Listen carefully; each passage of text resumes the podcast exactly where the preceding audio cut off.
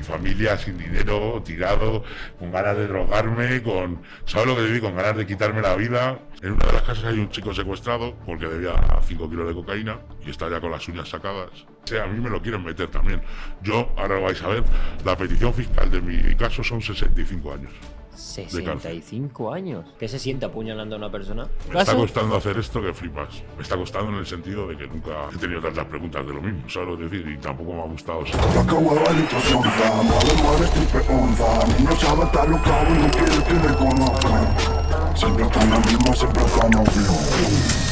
Bueno, Mora. ¿Cómo estamos? Pues muy contento, la verdad. La entrevista de hoy es la puta hostia. Distinta. Ya avisamos que va a haber una parte 2, porque por tiempo y lo poquito que hemos y podido por hablar antes de contenido empezar, va, va, a ser- va a dar bastante. una parte de sí. 2, a lo mejor una 3, una 7, porque si nos ponemos, nos ponemos. Pero bueno, Hoy ¿quién- no podemos decir quién ha venido, no podemos dar. No podemos decirlo. Por el hecho de que también viene con la cara tapada por evitar cualquier tipo de. la voz modulada, por supuesto. La voz modulada. Pero eh, quien viene hoy ha sido un expresidiario por Has- temas poco legales, como es obvio. Efectivamente. Va a, contar- Eh, va a contarnos su historia. Nos va a contar su historia. Que, y nos va a responder a las 17 preguntas. Mucho interés, sí. ¿Qué tal? ¿Cómo estás? 17, bueno, las 17 primeras. todo bien, todo bien. ¿Todo bien? Sí, Ha sido un, un buen paseito y una conversación agradable antes de empezar. antes de empezar, Nos ha, contado, nos ha contado algunas cosas que, Sí. ojo, eh, ojo. Y, remarco, importante, eh, nos ha contado cosas eh, siendo una persona que ya está totalmente reformada con su propio negocio. Todo lo que va a todo contar ha cambiado. hoy forma parte de tu vida pasada. Exacto. Ya no Efectivamente. te dedicas a nada de eso ni. Más de 13 años.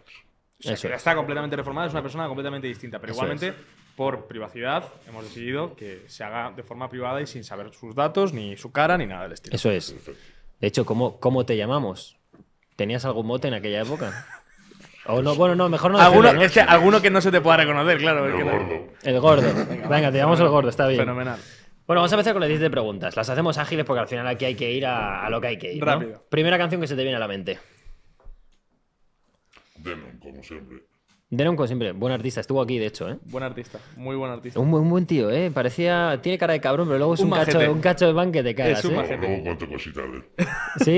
¿Sí? Hostia, eso, ¿eh? ¿Cuál es tu olor favorito? Mi olor favorito. La tortilla de patata de mi madre. Es que, ojo, ¿eh? Con cebolla, ¿no? Entiendo. Sí. La eché mucho de menos. Normal. Ha sido... Bueno, seguimos. Sí, sí, antes de entrar en materia. Solemos preguntar por el fondo de pantalla. Si, Pero- tienes, si tienes algo personal, no. Soy antimóviles. Antimóviles, perfecto. Caí por ellos. No hay fondo de pantalla. No hay fondo de pantalla en estas preguntas. ¿Cuál es tu talento oculto? Mi talento oculto. No lo sé, tío. Observados, no es que no lo sé. Talento oculto, observar. Observar, es muy observador. Sí. Es muy buen talento. Y- y- Es útil. Y, difícil, ¿eh? Y muy útil. Y muy útil. Observar y callar. Te, te quita muchos problemas. Sí. ¿Cuál ha sido tu último sueño? Mi último sueño. Fua, no te lo puedo- es que si te lo digo, es casi una locura esta noche, ¿sabes lo que te voy a decir? Porque, vale, estoy con una medicación que estoy intentando dejar de ahí dentro, que llevo con ella, y la dejo dos semanas, vuelvo a ella y me da unas movidas muy jodidas. para dormir? Sí, es para, es más psiquiátrica, ¿vale? Más para como bajarme de pulsaciones. Vale. Me estabiliza, porque lo he notado, ¿sabes? Yo tuve que llamar el otro día y todo para ver lo que era, porque era movidas con sangre y cosas jodidas. De que te levantas y Y la he vuelto a tomar porque me han dicho que la tome. Mejor. Mejor. Sí. Sí, porque son cosas que no que yo sea un loco, que tal, pero son cosas que tú las sueñas por la noche y ya te tiras todo el día estresado. Hombre. Te- No me dejaba como luego hacer mi vida bien. Te deja mal cuerpo. Contestas mal, No, no. Desde te luego. deja jodido, te deja jodido. Entonces es una cosa que luego no me deja resacoso, no me deja nada y la tomo y prefiero tomarla y ser Y dormir tranquilo. Y dormir tranquilo. Está bien. Seguimos. ¿Cuál es tu objeto favorito? Objeto favorito. Objeto favorito. Los guantes de boxeo Ojo, eso, ¿eh? para desestresar. Y tanto. Bueno, Muy yo creo que me partiría las muñecas seguramente. ¿eh? Para desestresar. Muy terapéutico también. Sí. Sí. Aunque digan que no, el- para mí es un deporte con que habría que enseñar a los niños porque es el deporte que más disciplina tiene de todos los que hay. Para mí. Que no solo es pegar golpes, claro, como la gente dice, ¿no? Exacto. La compra más estúpida que has hecho. La compra más estúpida que he hecho. La hago muchas veces. Comprarme ropa y luego no me vale. No, no soy capaz de entrar a un probador. Me agobio. Sí, Sí. y por internet. compro la ropa y siempre me la tengo echar para atrás porque no me vale. Oh, siempre, siempre. La compro, vuelvo a casa. Vuelvo a casa y ya no voy, ya ni voy a llevar al verla ni hostias. No, hombre, no. A ver, devuélvela, Sí, sí, no, aunque soy- sea y no pierdas la pasta. un- yo soy un desastre. Para eso de la ropa y eso soy un desastre. No, no está bien. ¿Cuál es tu antojo después de un día duro? Mi antojo un día a comer. ¿Algo en concreto? Eh, no, me gusta comer todo. Pero sí me gusta comer. Está son mis antojos. Son los antojos que tengo ahora. Me gusta disfrutar de la comida, de, de otras cosas. Comer bien da gusto. Sí. Es que no, no soy antojo, o sea, no soy una persona que diga quiero esto, quiero esto. Si lo tengo, lo tengo. Y mi antojo es comer, que es lo que más me gusta. Bueno, Como se ve. Una manía que tengas. Manías muchísimas. Soy una persona muy maniática. Como por ejemplo. Eh, no, por ejemplo, mismamente con el tabaco no le puedo quitar el, lo que es el papel que le cubre. El Si lo quita, si se me quita, ya no fumo el cigarro. Porque me sabe como a seco. El papel, el papel El blanco. papel que lo envuelve, sí, arriba, tú cuando abres el tabaco, tiene un papelito que lo quitas, ¿no? Esa puta manía, no, no puedo fumar, sí. hostia. Qué curioso. ¿eh? Vamos, que te enseño el paquete de tabaco y le tiene puesto. Qué curioso. Una buena ¿El micro, el suyo? Acércate un poquito Más. ahí. Vale. Ahí está. no hay problema. Y si no, habla, habla un poco más alto, si no ya Vale. está, ¿eh? no pasa nada. Vale, seguimos. A ver, esta pregunta realmente la hacemos. ¿Cuántas fotos en oculto tienes en el móvil? Pero realmente es que no, no tienes mucha buena relación con el móvil, entonces entendemos que no ninguna. No oculto ninguna. Está bien. Está bien, ¿no? Si, si, si además odiando el móvil tampoco era O sea, es que difícil. no sé ni cómo hacerlo. ¿Vale? Yo entré con el 8210 y salí con el iPhone.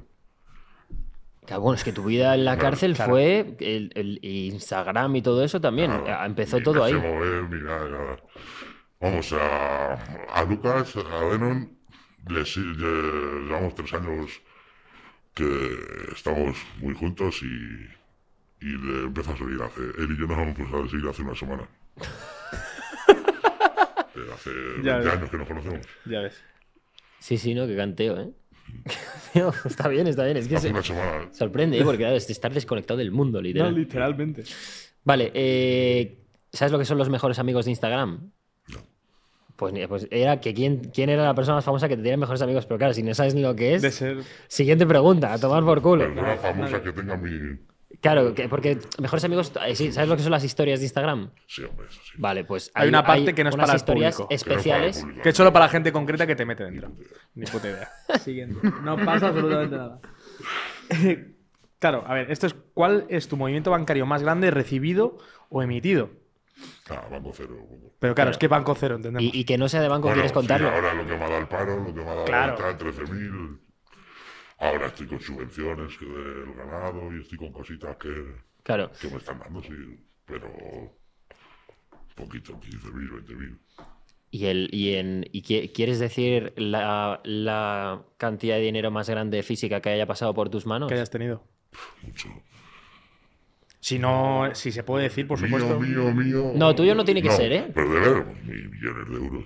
Millones juntos, así, en un mismo sitio. Dios. Ocupan mucho millones de euros. Nada, poquito. Un billete de 500, poquito. Mi- millones de euros, ¿eh? Ojo. Sí, pero aún no míos, ¿eh? No, no, Ya. claro, claro. No, bueno, Poquitos claro. es una mesa de estas, por ejemplo. Sí. ¿Cuántos millones tendrán en una mesa como esta? Tú chico, eh, tú pones son 500 euros y te metes 100 billetes de 500, es que es mucho dinero ya. Es, ¿Me entiendes lo que te digo? Sí, Y sí. 100 billetes de 500 es esto. Sí, claro. Bueno, es que es verdad que ocupa poco así. Cierto. Sí, sí. Que metas aquí un millón, hay un millón de 500. En un fardo como de un kilo. ¿Entiendes lo que te quiero decir? Es que no, al final no es una cosa No, no, no, claro, claro. Bueno, movimiento no es bancario, pero. No es bancario, pero nos Millones por, así por delante. Se pone Bueno, y bastante alto. luego, sí, movimientos. Luego, antiguamente, pues eso, no sé. Pues cada dos semanas ganar 200.000 euros, 100.000. Dios. Pero a mí lo que me sorprende es qué haces con ese dinero en la mano. O Ah, sea, gastártelo, es una mierda. La droga y con todo eso no. vuela rápido, ¿no? Buscas no algo hay fácil en dinero. lo que gastar. Gasto más de lo que gano. Hostia, es otro Gastas nivel. más de lo que ganas en tonterías, ¿sabes lo que quiero decir? Y más si no estás a un nivel ya súper potente, o yo sí he estado, pero que al final todo que se cree que está súper, súper, no. O sea, al final hay mucho más Mindundi que gente arriba. Ya. Y yo me considero uno de los Mindundis al final. Hay gente más arriba. Hay gente más arriba. Pero no había muchos tampoco por arriba, ¿no? Para ser un Mindundi eres un buen Mindundi. Bueno, antiguamente, a ver, un Mindundi sería ahora también, ¿vale? Porque ahora hay otra historia. Antes pues éramos cuatro, realmente. Entonces, pues dentro de los cuatro tampoco me voy en mala posición. ¿Sabes? No, está bien. No Ahora luego entraremos en, en detalles. Pero es que ha cambiado muchísimo la vida de lo que era antes a lo que es ahora. Desde luego. Sí, Y se piensa que ahora hay más control. Entra por todos lados. Luego, luego entramos en materia. Es que tengo muchas ganas de entrar en materia. Es ¿eh? que es sorprendente. tengo muchas, es que muchas ganas de nos va a hablar del mundo en el que vivimos y yo voy a pensar que es, Es que ha otro planeta. Además, ha habido preguntas antes que no he soltado porque era como, Dios, quiero hacerlas en el podcast, me voy a callar. Voy, voy a esperarme. Seguimos, seguimos. Seguimos. Eh, te toca a ti, la 13. ¿Cuándo enviaste tu último nude? ¿Mi? Último nude. Tu última foto desnudo. Yo, mira, ¿No te has hecho nunca foto desnudo? Bueno, Bueno, a ver. Nunca, nunca. Está bien, está Siempre bien. gozoso con mi cuerpo, la verdad. Está bien. No me gusta. reservado. Reservado. Está bien. Vale, sí. una cosa que cambiaré, pero bueno, poco a poco. Hay, hay Bueno, es que no hay, no- no hay que hacerlo toda la vez, claro. Exacto. El problema. ¿Cuál es la palabrota o el insulto que te guste decir? Que me guste decir, La que más te guste decir. baboso. Baboso. Los que me conozcan ya van a saber quién soy. Te van a ubicar rápido. Pero en realidad, venga, ya, baboso. Solo por baboso. Sí, a los brutos, somos de pueblo, ¿sabes lo que te decir? Una cosa que siempre, pero no en plan de, de despecificarte ni nada, Sí. De uso diario, de De uso diario, sí. Me. Estúpido, cosillas así. El- Una palabra que sí que digo que no gusta es que cagan los muertos de nadie. ¿No? Que dentro de la cárcel se dice muchísimo. ¿Sí? Sí. Y te, te lo tomas muy en serio. A mí me gusta. Con gente que ya no está, no tiene culpa de lo que esté haciendo cada uno. Ya. Es un insulto que, que menos me gusta. Lo último de lo último. Yo te pego si no lo dices. Sí, a cualquiera. No, no quieres probar. Estoy bien. Puede ser un buen clip. desde Estoy, tranquilo, yo creo. No voy a hacer eso por el clip. Me gusta el podcast, pero no tanto. El siguiente, la 15. El polvo más corto de tu vida, en duración. En duración, o sea, la metí y se me rompió el frenillo, o sea que se acabó. Bastante express. El dolor, entiendo que mucho dolor, ¿no? No, no, con 19 años, estártelo que no operen tres semanas ahí. Entiendo que además luego eh, yo he oído que, que no te puedes empalmar cuando estás. Nada, yo estaba una piba, no la dejaba ni aparecer por casa. Es La que. misma tele que tú lo ves normal y dices, no, si nunca te pondría, te pone. Es que yo. yo Es- ¿Cómo controlas humano. el no. El No, no- no, o sea, al final se te baja, no se te sube, es un dolor eso. Ya. No, porque dormido encima, claro, como despierto, bueno, te puedo intentar hacer para no, para no empalmarme, Pero pero dormido no dormido. Dormido yo no, Y no manejo ahí. Es como lo de los golpes, que tienes aquí dolor y siempre te vas a dar siempre en el mismo sitio, pues eso es igual. Literal. Vale. Curioso. Si pudieras elegir tus últimas palabras, ¿cuáles serían? Mis últimas palabras. Si pudieras palabras. elegirlas. Gracias. A mis padres, ya está. Está perfecto. Y ya la última de No las necesito 17. decir ninguna palabra más. Muy buena. muy buena. Gracias a mis padres y a mi familia. claro. La última de las 17. eh, y ahora empezamos con la entrevista. ¿Cómo te ves de aquí a 10 años? Espero que más delgado y con mucho dinero. Sin las drogas. ¿eh? Ya por el, por el buen Por el camino. buen camino que llevo casi 13 años. Está estupendo. Sí. Pues ya vamos a empezar con materia. Yo tengo curiosidad de, claro, ¿cómo empiezas tú a, a- a trapechear? O, o qué, ¿Cuál es tu primera actividad adictiva? ¿O cómo empiezas a entrar en este Yo mundo? Empiezo en una discoteca en Villalba, ¿vale? Que pues es muy famosa, no voy a decir el nombre tampoco, porque no vamos a dar publicidad a nada. Y empiezo a ir con los amigos, eh, mi hermano es en seguridad allí. Yo iba Con 14, 15 años, has 14 dicho, ¿no? años. Le decía a mis padres que esta discoteca abría a las 7 de la, a las 6 de la mañana y cerraba a las 2 del mediodía. Y yo le decía a mis padres que me iba a jugar al fútbol. A las 7 de la mañana cogía el autobús y me iba al pueblo al lado que estaba y me iba de fiesta. Y ahí es donde empezamos. Y ahí estaba mi hermano de seguridad. Y yo iba cuando mi hermano no estaba. ¿vale? Hasta el día que me pilló y me dijo, tú para estar aquí de fiesta, a trabajar. Y ahí empezó mi mundo de la noche. Y empezaste de seguridad. Sí. Pero con Vamos, ahí estuve una noche, tal, y ya empecé, ya conocía gente y ya me gustó. Empecé a de seguridad con 16 años. No, pero era un curro normal. ¿Y cómo empieza a complicarse? Empecé a conocer gente. También te digo, a mí con 16 años de seguridad me meten dos hostias y me dejan en el Nah, sitio. con ¿eh? 16 años pesaba 100 kilos. Claro, bueno, yo es que con 16 años pesaría 60, claro. Y llevaba un año haciendo boxeo, ya, ya estaba ahí metido en el mundillo. ese. Que perfectamente ya. Sí. Vamos, eran- ¿Qué? todos mis hermanos eran contentillos por allí y demás.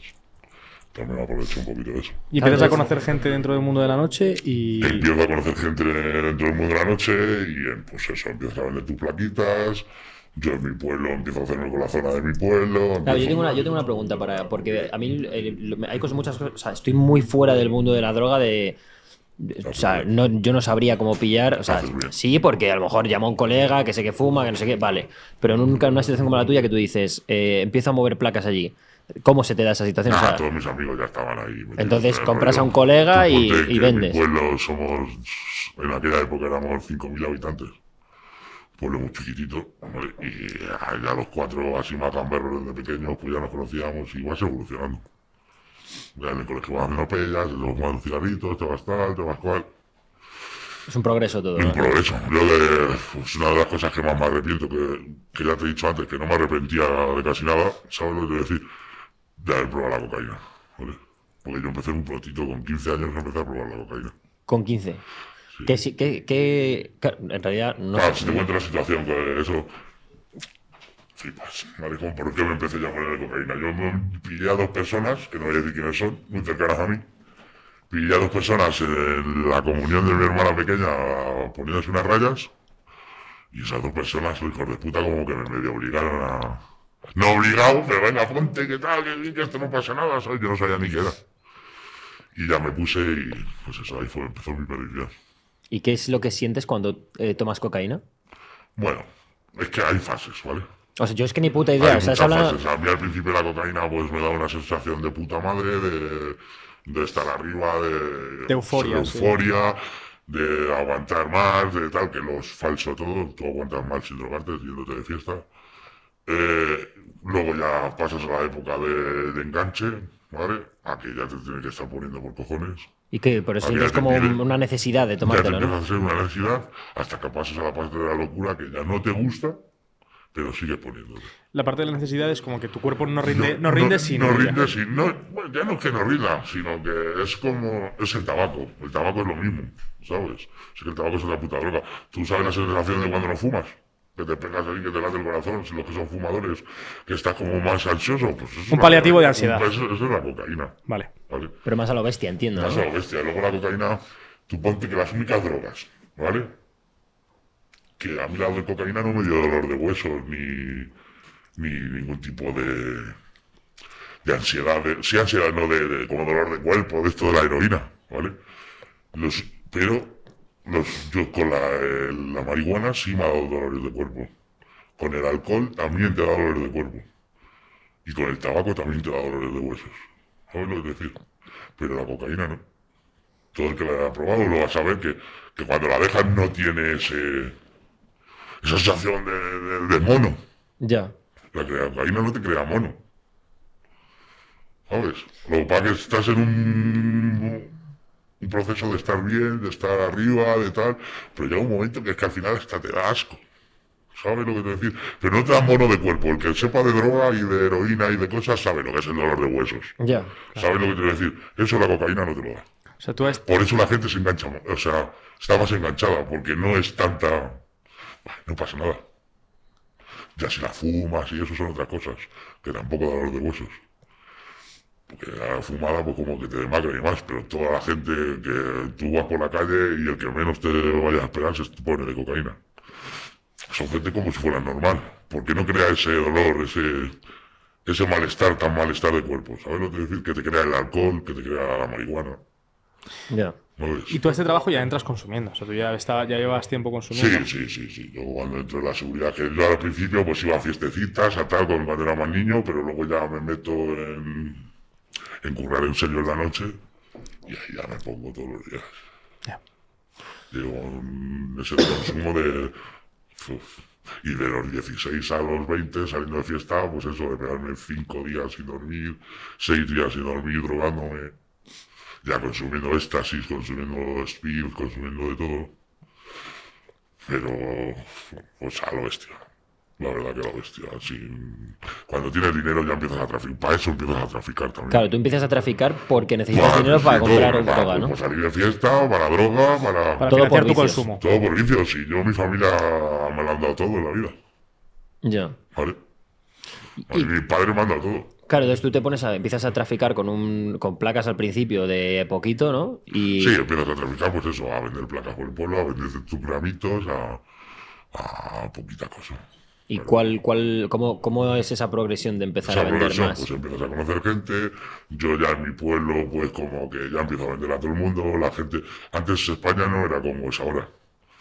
Que yo lo veo bien. Gente dominicana, gente de todos lados. Ahora somos gente de todos lados.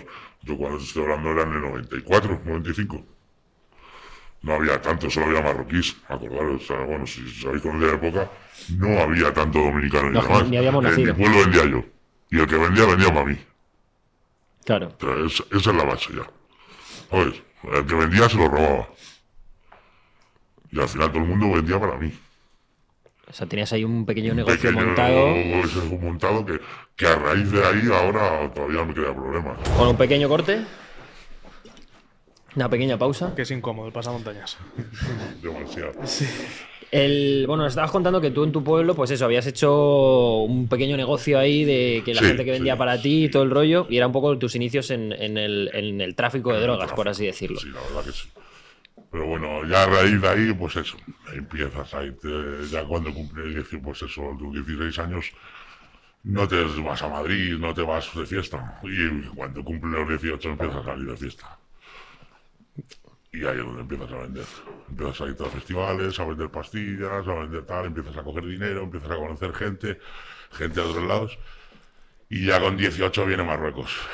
¿Vale? O sea, ya ahí Vale. empezaste a vender, Sí, o sea, con empezaste a 18 vender. me voy a Marruecos con un colega y empiezo a y con mi colega a ver cómo se pasan las cosas, cómo, que cómo, cómo ganar dinero con lo barato que es en Marruecos al subirlo aquí a España, tal, y yo me voy y el- lo primero que hago es comerme dos kilos de Marruecos, De hachís. de hachís. O sea, te los comen Sí, literalmente. normalmente la gente se come uno, uno, doscientos, así. Pero me comerte- comí dos. te refieres a los Pero, metes en la tripa para echarlos por el eh, culo sí, cuando sí, llegues sí, a sí, España. sí. ¿Cómo, ¿Cómo es el proceso de comerte? Vale, eh, la gente lo pasa fatal. Yo la verdad que es una cosa que no... Soy muy grande, ¿vale? Y yo- ¿Pero qué tamaño coge tienen esas 10 bolas? gramos. Como así. Sí. Una pastilla grande. Pero claro, tú ponte que un kilo son 100 bolas. ¡Hostias! Y Te tomaste tienes- 200 escúchame, bolas. Y que, y que si tienes el barco a las 11 de la mañana, tienes que levantarte a las 6 de la mañana para empezar a comer, recién levantado. Y luego, yo, lo bueno que yo hoy me iba al barco y me comía un bocadillo todavía en el barco para que disimular. ¿sabes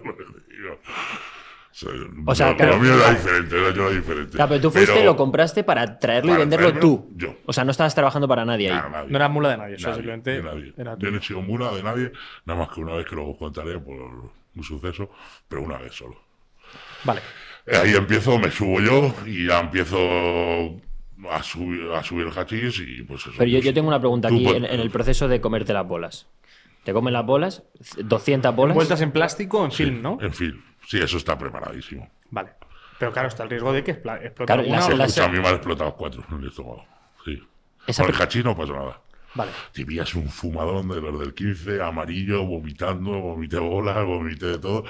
Pero no, eso. Tú, tú lo, lo- lo notas en que empiezas a soltar plásticos sueltos. ¿no? Y dices, Entonces ya lo sabes. Claro, y tú las primer- la- esa primera vez eh, te explotaron esas No, no, a mí me explotaron por otra vez que ya hice una. Porque luego ya empecé a bajarme chavales. Empecé a bajarme chavales, yo me bajaba en el coche y me iba yo con otros cuatro chavales. Y los chavales, claro, cogías yo cogía un kilo para cada uno, pero eh, había chavales que comían 700. Y ya no podían más. O algunos 300 y no podían más. Y yo hacía el animal y todo lo que sobraba me lo comía yo. Y ¿Cuántos- una vez- cuánto es lo máxima vez ha sido 3 kilos 200. 3 kilos 200 has llevado en el estómago. Sí, y, pero esa vez eh, flipas encima con oleaje viniendo de Ceuta, eh, de Ceuta Algeciras, flipas el. Buah, Vomité bolas. En medio del, en del barco. En, en el barco. ¿Y para adentro otra vez? No, no, no. no. Esa luego te, ahora te cuento otra anécdota que tuve quiero salir y volver a entrar. Vale, y ese primer viaje en el que, en el que coges los, los dos kilos, eh, ¿es de forma exitosa? ¿Te los traes Sí, aquí sí, a sí, España? te- a mí en Marruecos no me han cogido nunca. Vale. Han cogido a dos amigos míos luego ya al final, pero porque hicieron mal las cosas ellos y se fueron a una escondida mía. Claro, y tú cuando llegas a Madrid eh, tienes que echar esas bolas. Eh, hay veces que las echas hasta, hasta por Jaén. Por Jaén tengo un árbol que era para mí. Bajaba ahí, yo lo cogía en botella de Coca-Cola de dos litros y metía las bolas dentro de la botella de Coca-Cola con el líquido de la Coca-Cola, entonces no se veían. Hostias. Y ya, por si acaso, porque había veces que, claro, el cuerpo es el cuerpo. Si te pide saltar, tienes que, tienes que sacarlo. Y a veces que por Jaén, si te habías comido muchas, no llegabas a Madrid. Hostia. Claro, o sea, tú llegas, Y ya cagas. llegaba, ya llevaba mi botella de Coca-Cola y luego tiraba hasta Madrid. Ese era el peligro cuando cagabas antes. Tú, si subes hasta Madrid, no te van a poner un, Claro, claro, no te una van a- de rayos en, que, ahí en de nada, sí. ¿Sabes lo O sea, cagas, coges bolita a bolita, la botella de Coca-Cola y por Madrid. arriba, claro. Hostia, lo de la botella de Coca-Cola. Claro. Oye, estuviste rápido ahí, ¿eh? Bueno, No, eh, si te incitamos a que se te haga. a cogerse- No, no, no, para nada. Pero, joder. Todo esto que voy a contar, ojalá no lo haga nadie nunca más. Es solo experiencia erradicar tuya. todo. El, claro, entonces, Ya llegas a Madrid con las, los dos kilos. ¿Y cuál es el proceso ya una vez tienes los dos Nada, kilos? llegas Ya a Madrid a cagar y a limpiar y. sacar Cagas, limpias, lo ordenas y ya venta. Y venta. Vale. ¿Cuánto tardabas en quitarte esos dos kilos de encima? Al principio. Yo es que ya tenía ahí, ya cuando estaba ahí ya estaba fuerte. eh, Estaba fuerte en vender hachís y demás. Nada, yo esos dos kilos llevaba y estaban sacados. Hostia. o sea, ya los tenías casi vendidos Por antes eso de llegar. empecé a bajar más gente porque yo tenía. No dabas abasto no con, la, abasto. con la demanda que tenías, ¿no? Y, y Pero cada- vamos, que me lo gastaba todo en drogas. en eh, cada no viaje vale que hacías. ¿cuánto dinero ganabas en cada viaje que hacías más o Pues menos? tú ponte, yo lo compraba a 600 euros en Marruecos en aquellos tiempos. Bueno, eran pesetas, pero vamos a hablar en euros porque los chavales de ahora no van a entender más. Mejor. Sí. Eh, ponte que sean 400, 500, hasta 600 euros el más top. Eh, a los chavales les pagabas 700 euros de- por el viaje. Se te ponía, pues eso, se te ponía en 1500, 1400 aquí en Madrid y yo les vendía por 3000, a veces según la calidad que fuera. O sea, sea, sacar un- 1500. Pero yo luego, pues, nunca he sido, cuando he hecho esas cosas, a lo mejor cada uno tiene su corazón. A mí no me valía de a los chavales. Los chavales los tenía a tope. Les pagaba todo el viaje, la comida, les daba de más. Son la gente que te estaba haciendo ganar dinero. Claro.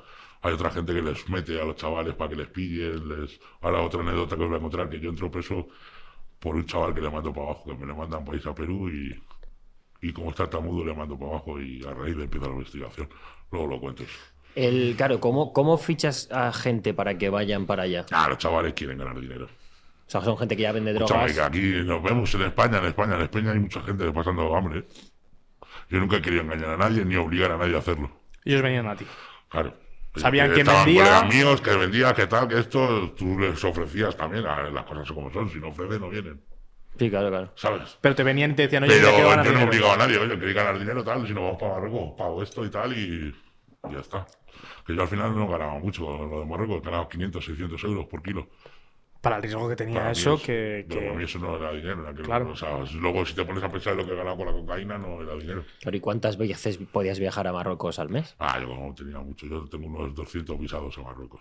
200. Sí, en- del 94 al 2005, así, 2003, que cambié a la puta cocaína. Eh, O sea, nueve años, 200 visados. sí, por ahí. Pero, ¿y, y- y la policía no huele un poco raro que vayas 200 veces a Marruecos? Sí, sí, claro, pero al final con el. Yo qué sé. Si no te pillan con- Si no te cogen nunca con. A mí hasta los 30 años que eso, yo todo lo que he tenido ha sido por pelear. Nunca no me cogió ni con un porro. Ya. No tiene la denuncia ni un porro. Ya, de- de- debían pensar que te encantaba Nada, Marruecos otro nivel, claro. Es que España es Vaya fan de diferente. Marruecos, si sí. pillo lo loco que yo estaba y como yo hacía las cosas, si pillo ahora estoy preso a los dos días. Con las cosas que hay ahora de investigaciones y de movidas.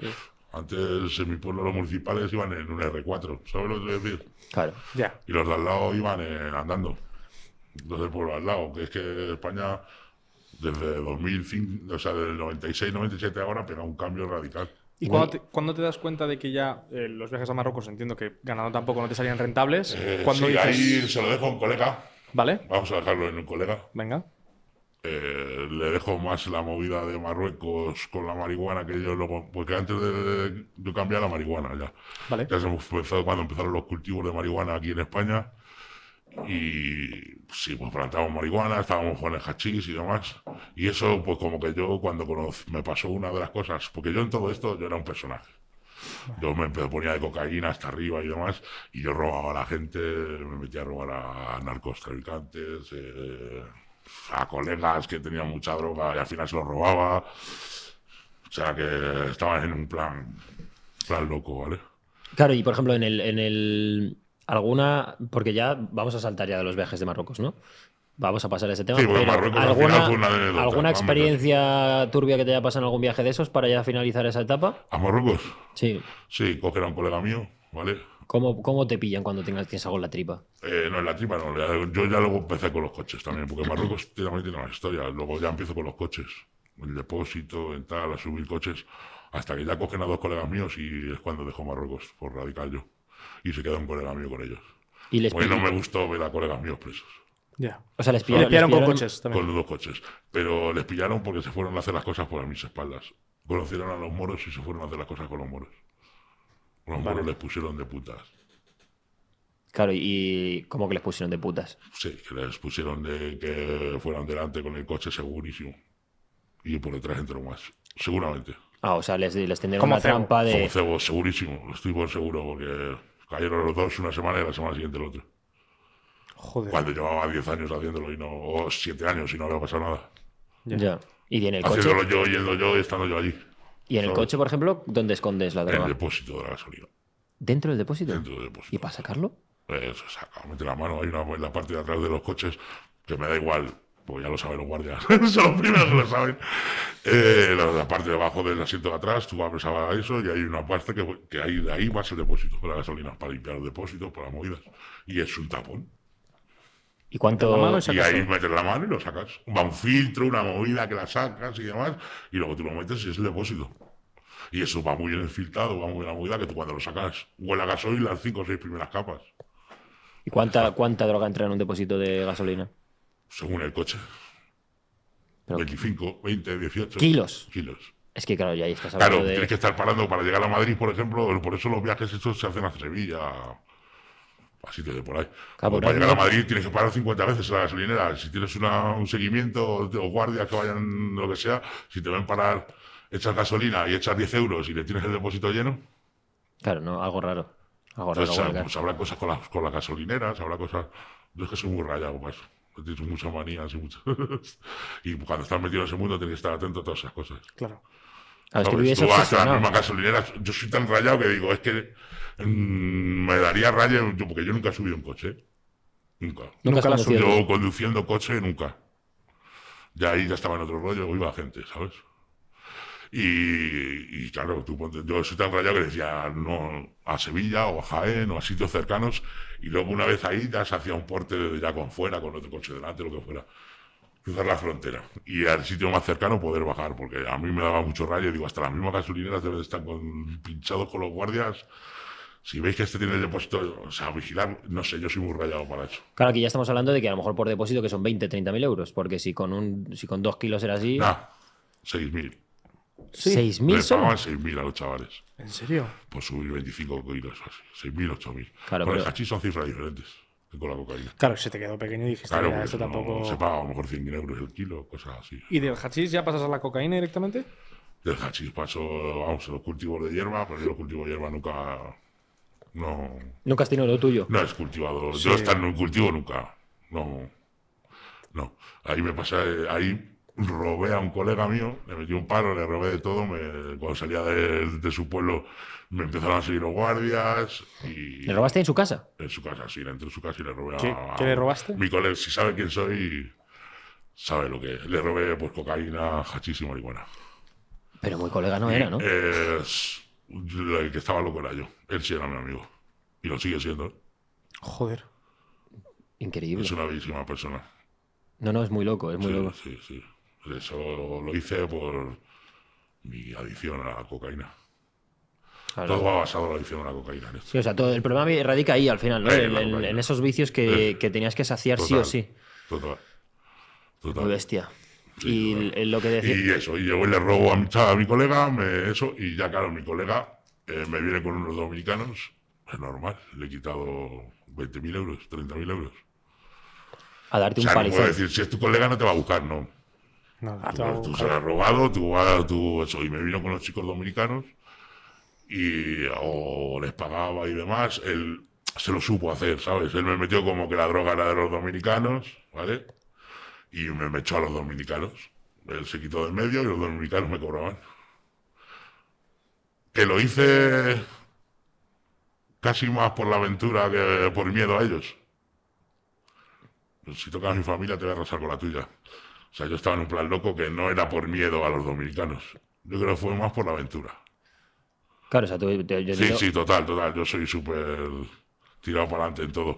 Y estás, la aventura de irme a Perú, de estar allí, la cocaína de allí. Yo me fui allí, me fui a la montaña, vi cómo se hacía la cocaína, vi cómo... Claro, o sea, tú nunca habías vendido cocaína hasta este momento, ¿no? Sí, gramos, Gramos sueltos. gramos sueltos de... Pero Claro. nada grande. Nada grande. Entonces tú robas a tu colega y Yo aquí robo a mi te colega y me manda a los chavales dominicanos. y ahí tienes, lo que tienes que hacer es recuperarlo para pagarle. Ahí me voy a hacer un viaje a Perú para traer la cocaína para pagarle, en teoría.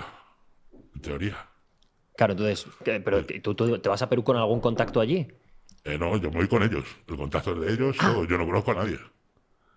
Hostia. No, no, no. Yo no conozco a nadie. A mí me dicen que si quiero ir a un hotel resort o quiero ir a, a la guerra, allí a Perú. Y yo estaba en mi plan loco. Digo, bueno, mira, si me, que vengo para acá y me cogen preso, me voy a tirar nueve años donde esté. Digo, pues vámonos a la guerra a pasarlo bien. Y me fui allá a Perú. ¿Y cómo, cómo era la elección que no era el resort? ¿Cómo que vives ahí? La- Allí en la guerra, en la guerra. Perú y toda esa zona son Complicadas. calentitas, calentitas. Pero vamos, que tú, fíjate, yo esto tenía yo 30 años. Esto fue en 2010. 2010. 13 de mayo de 2010. ¿Vale? Lo tengo grabado. Y, y yo me fui allá a Perú y claro, tú es que llegas allá a Perú y es otra movida. ¿Sabes lo que quiero decir? Y yo fíjate la locura que yo me fui a, yo solo, me fui a que me hicieran un giro de Madrid con un pibe, que, con un taxista que no conocía de nada, ¿vale? Que me hicieran un giro mi familia y me llevó a, a uno de un barrio. Vamos, Valdemí Gómez es un risol al lado de eso. Pero allí... Vale, o- y yo solo por allí con el taxista que al final ves, un tío que me, que me dio el dinero y todo eso, lo saqué a su nombre. Pues no me lo dejaban sacar a mi nombre el, el giro. Yo ya pensaba que me iban a hacer el lío. Y me- el pibe, pues había que hay gente buena en todos los lados también, ¿sabes lo que quiero decir? Y ya ese fue el taxista que me cogí bastante la- los 15 días que estuve por allí, pues le llamaban a mí a otros lados por, por allí. Claro, entonces tú allí llegas con ellos, te dan Sí. el contacto de... de- Me recibe allí una chica negra, ¿vale? Con una raja en la cara, así rajada, ¿vale? Dominicana, prima del, del chico este que, te digo dominicano, y me deja en un hotel, ¿vale? En hotel, ahí en el barrio San Miguel, en Perú, y, y tú desde el hotel podías hacer lo que quisieras, llamabas a puta, llamabas a... ¿Sabes? Yo no soy de mujeres tampoco, ¿sabes lo que decir? Pero vi pasar una chico que me enamoré de ella y me estuve toda la semana con ella. Claro, Pues porque también llega un ella. punto de vicios que ya estabas totalmente descontrolado. O sea, no tenías ni un puto filtro en realidad, ¿no? Nada, nada. Tú ponte como la cosa, ¿vale? Luego también con los... Esto es una otra anécdota. Yo llego allí, ¿vale? Y yo aquí me ponía, a mejor me podía poner un fin de semana 3, 4 gramos, 5 gramos de cocaína. No es como otros que dicen que se comen 15. Porque se come 15, yo creo que no lo aguanto. No, no, Hay sí. mucho bocaza por ahí. Vale. Te puedes comer, que me podía comer 4 o 5 gramos por la nariz, estamos hablando. Fumada te puedes comerlo yo no, infumable. Pero por la nariz para eso. Y yo llego allí y le digo a la piba, digo, a mí tráeme 10 gramos de cocaína. Y me dice la tía, "Bueno, ¿cómo te vas a comer? Digo, a mí tráeme 10 gramos de cocaína. ¿Sabes? De lo que yo me haya para allá, del original. Bueno, pues en toda la semana no me pude comer ni medio gramo. Y estuve toda la semana poniéndome ¿eh? rayitas pequeñitas. ¿Vale? Porque, porque era muy Flipas, pura. lo que era allí es purísima, ¿sabes? Que pasa Claro. que luego la traen aquí y la llenan con mierda, no, no, no, no. Simplemente, yo esos 10 gramos, tú fíjate el enganche que tenía que dije, me iba a traer 5 en la maleta. Pues llegué, me lo metí en los huevos y me lo traje para España. Lo que me sobró. Ya ves. O sea, me podían- o sea, en plan locura. Y, y ya cuando la droga llega aquí a España, siendo lo mismo que me había puesto ahí, ya no sabía igual y no colocaba igual y no sé por qué. Hostias. Siendo la misma Sí, droga. Por el avión, los cambios de, De presión las- o- de presión, el- no lo sé. Siendo lo mismo a bolsa, lo mismo, sin haberlo tocado a nadie. A lo mejor Perú teniendo una presión distinta de, Quinta, de- que de sienta la de otra altura. manera, la sea, altura. sí. Eso es un rollo que tendrían que investigar. Y el- Algo así puede claro, ser. porque luego la- esa droga entiendo que allí es muy pura y aquí la mezclarán con cosas o algo así, ¿no? Para que sea más cantidad, ¿o cómo es eso? Sí, aquí luego lo cortan. Yo traía siete maletas, maletas de 7 y 7, luego ya empecé, ahora os cuento, y pues doblarlo o triplicarlo según la pureza. Según con que lo cocine, según con que Claro, ¿y qué, pero qué cosas le echas para mezclarla y para que sea más? se le echa muchas cosas. es- hay sea- gente que le echa, estáis con sirocaína, el Magic, es que son muchas cosas que tampoco hay que decirlas para que O sea, la gente no sepa no, no. Todo químicos, ¿no? Entiendo. Todo químicos. Luego allí flipas. Allí la manera de hacerlo con gasolina, con. Le echan cemento para que se. Allí es otra movida. Allí, si es que si sabes de qué se hace la cocaína. ¡buah! Cemento. Sí, cemento. O sea, que la gasolina me deja flipado también, ¿eh? Pero el no, cemento. no, no, Cemento, le echan gasolina. Vale. Luego se cocina con éter. Que el éter es el combustible para los aviones. Hostia. Estoy flipándolo en colores. O sea, te estás metiendo una de mierda al cuerpo que no tiene nombre. Exacto. Claro, y cuando tú estás allí, entonces, eh, te tiras allí una. ¿Cuánto tiempo? Una semana has dicho, ¿no? 15 días. 15 días. Sí, 12 días. ¿Por qué estuviste tanto tiempo para.? para, para que no fuera. Yo iba como a ver a una amiga que tenía allí, que estaba empezando con ella y demás. Ese es el, ro- eh, perdón. Ese es el rollo que tú quieres llevar allí. ¿Sabes lo que te Ah, digo? o sea, que pareces que ibas de vacaciones No, de verdad. escúchame, yo me, me puse tan de pincel, de los puñitos a la vuelta, con el cuello de pijo, con gafas de ver y demás, que fui a mi casa antes de irme a ver a mi madre y me dijo, ¿quién eres? Me reconocía ni mi madre. Ya ves. Del cambio de, joder, de verme, de las pintas que llevaba yo antes, Claro, claro, claro. ¿sabes? ¿Y allí cómo es el proceso de conseguir esa cocaína para Nah, yo luego- iba allí ya sabido, o sea, allí no puede ir nadie y decir, me voy a Perú, como vayas a Perú y intentes coger cocaína por tu cuenta, te pegan el palo. Segurísimo. 100%. El que me diga que se va a Perú y, y ha tenido cocaína es no es lo mismo que Marruecos. Tú a Marruecos te vas a la montaña, compras y te vienes. Allí no. Ahí tienes que ir con un Ahí contacto. tienes que ir con un Está contacto. todo cerrado de previo. Exacto, Vale. exacto. ¿Y cómo fue Sí. el proceso? Era lo que le ibas a preguntar. Sí, ¿cómo llegas a ese acuerdo? ¿Y qué, qué- qué acuerdo llegas con, A con ver, ellos? no hay acuerdo. Yo tengo que ir a comprar a- por droga y traerla y entregársela a ellos para pagar la deuda que yo tenía. Vale, es hasta ahí. Yo voy, traigo cinco, pantalones, yo me llevo desde aquí el papel adhesivo para que hagan los pantalones, unas movidas de aquí de España porque allí no las hay, ¿vale? Y yo me lo traigo de la parte de atrás de los pantalones, ¿Los 5 kilos? los cinco kilos. O sea, en los Los cinco kilos propios y los nueve que me vayan a sobrar los huevos. 5 kilos y 9 gramos, ¿no? 9 gramos. Exacto. O sea, los llevas como pegados en, el- en las- en los O pantalones. sea, yo la primera vez que viajo en avión, lo único que había viajado era con 15 años a Tenerife en el viaje de fin de curso. Y la segunda, Perú. Y la segunda a Perú. O sea, tú no tenías ni puta idea cómo Ni funciona puta una- idea. un aeropuerto, ni, siquiera. puta idea. Ni puta idea. Y en ese momento ya había buena seguridad en los aeropuertos. O sea, Sí, claro. Bueno, allí en Perú es diferente, ¿vale? Allí en Perú, y los chicos que son de Perú y todos los que se han ido a Perú lo van a saber, y casi todos los países de Latinoamérica. Allá hay un arco, ahora ya no sé también, ¿eh? Yo llevo 15 años fuera de todo esto. Yo ahora ya no sé, pero antes era un arco con una luz verde y una roja. Y yo me fijé y había un pibe ahí, ¿sabes? Que, que era el que daba los rojos, porque ¿qué van a saber si tú llevas droga con una luz? ¿Lo vas a ver? Antes no había rayos, no había nada pibe que te está observando, si te ve con malas pintas o lo que sea, le da el botón y te cachean. Yo pasé ese control, le pasé. Le Tenía- paso, que esta es la que os voy a contar. Yo le paso ese control para volver, ¿vale? Le paso, yo estoy con la chica esta que te digo que, me- un- que estuve allí con ella. La chica el último día nos vamos de compras, ¿vale? Y me lleva por. Hacemos todas las compras y demás. Yo me voy a comprar unas zapatillas. Allí en Perú la ropa así de rapero y demás. Yo antes lo que era pues lo que se llamaba antes, tío. Todo esto de eco, de C, todo el rollo ese, era más barato allí, o serían falsas o lo que fuera, pero era más barato allí, ¿vale? O los soles eran más baratos.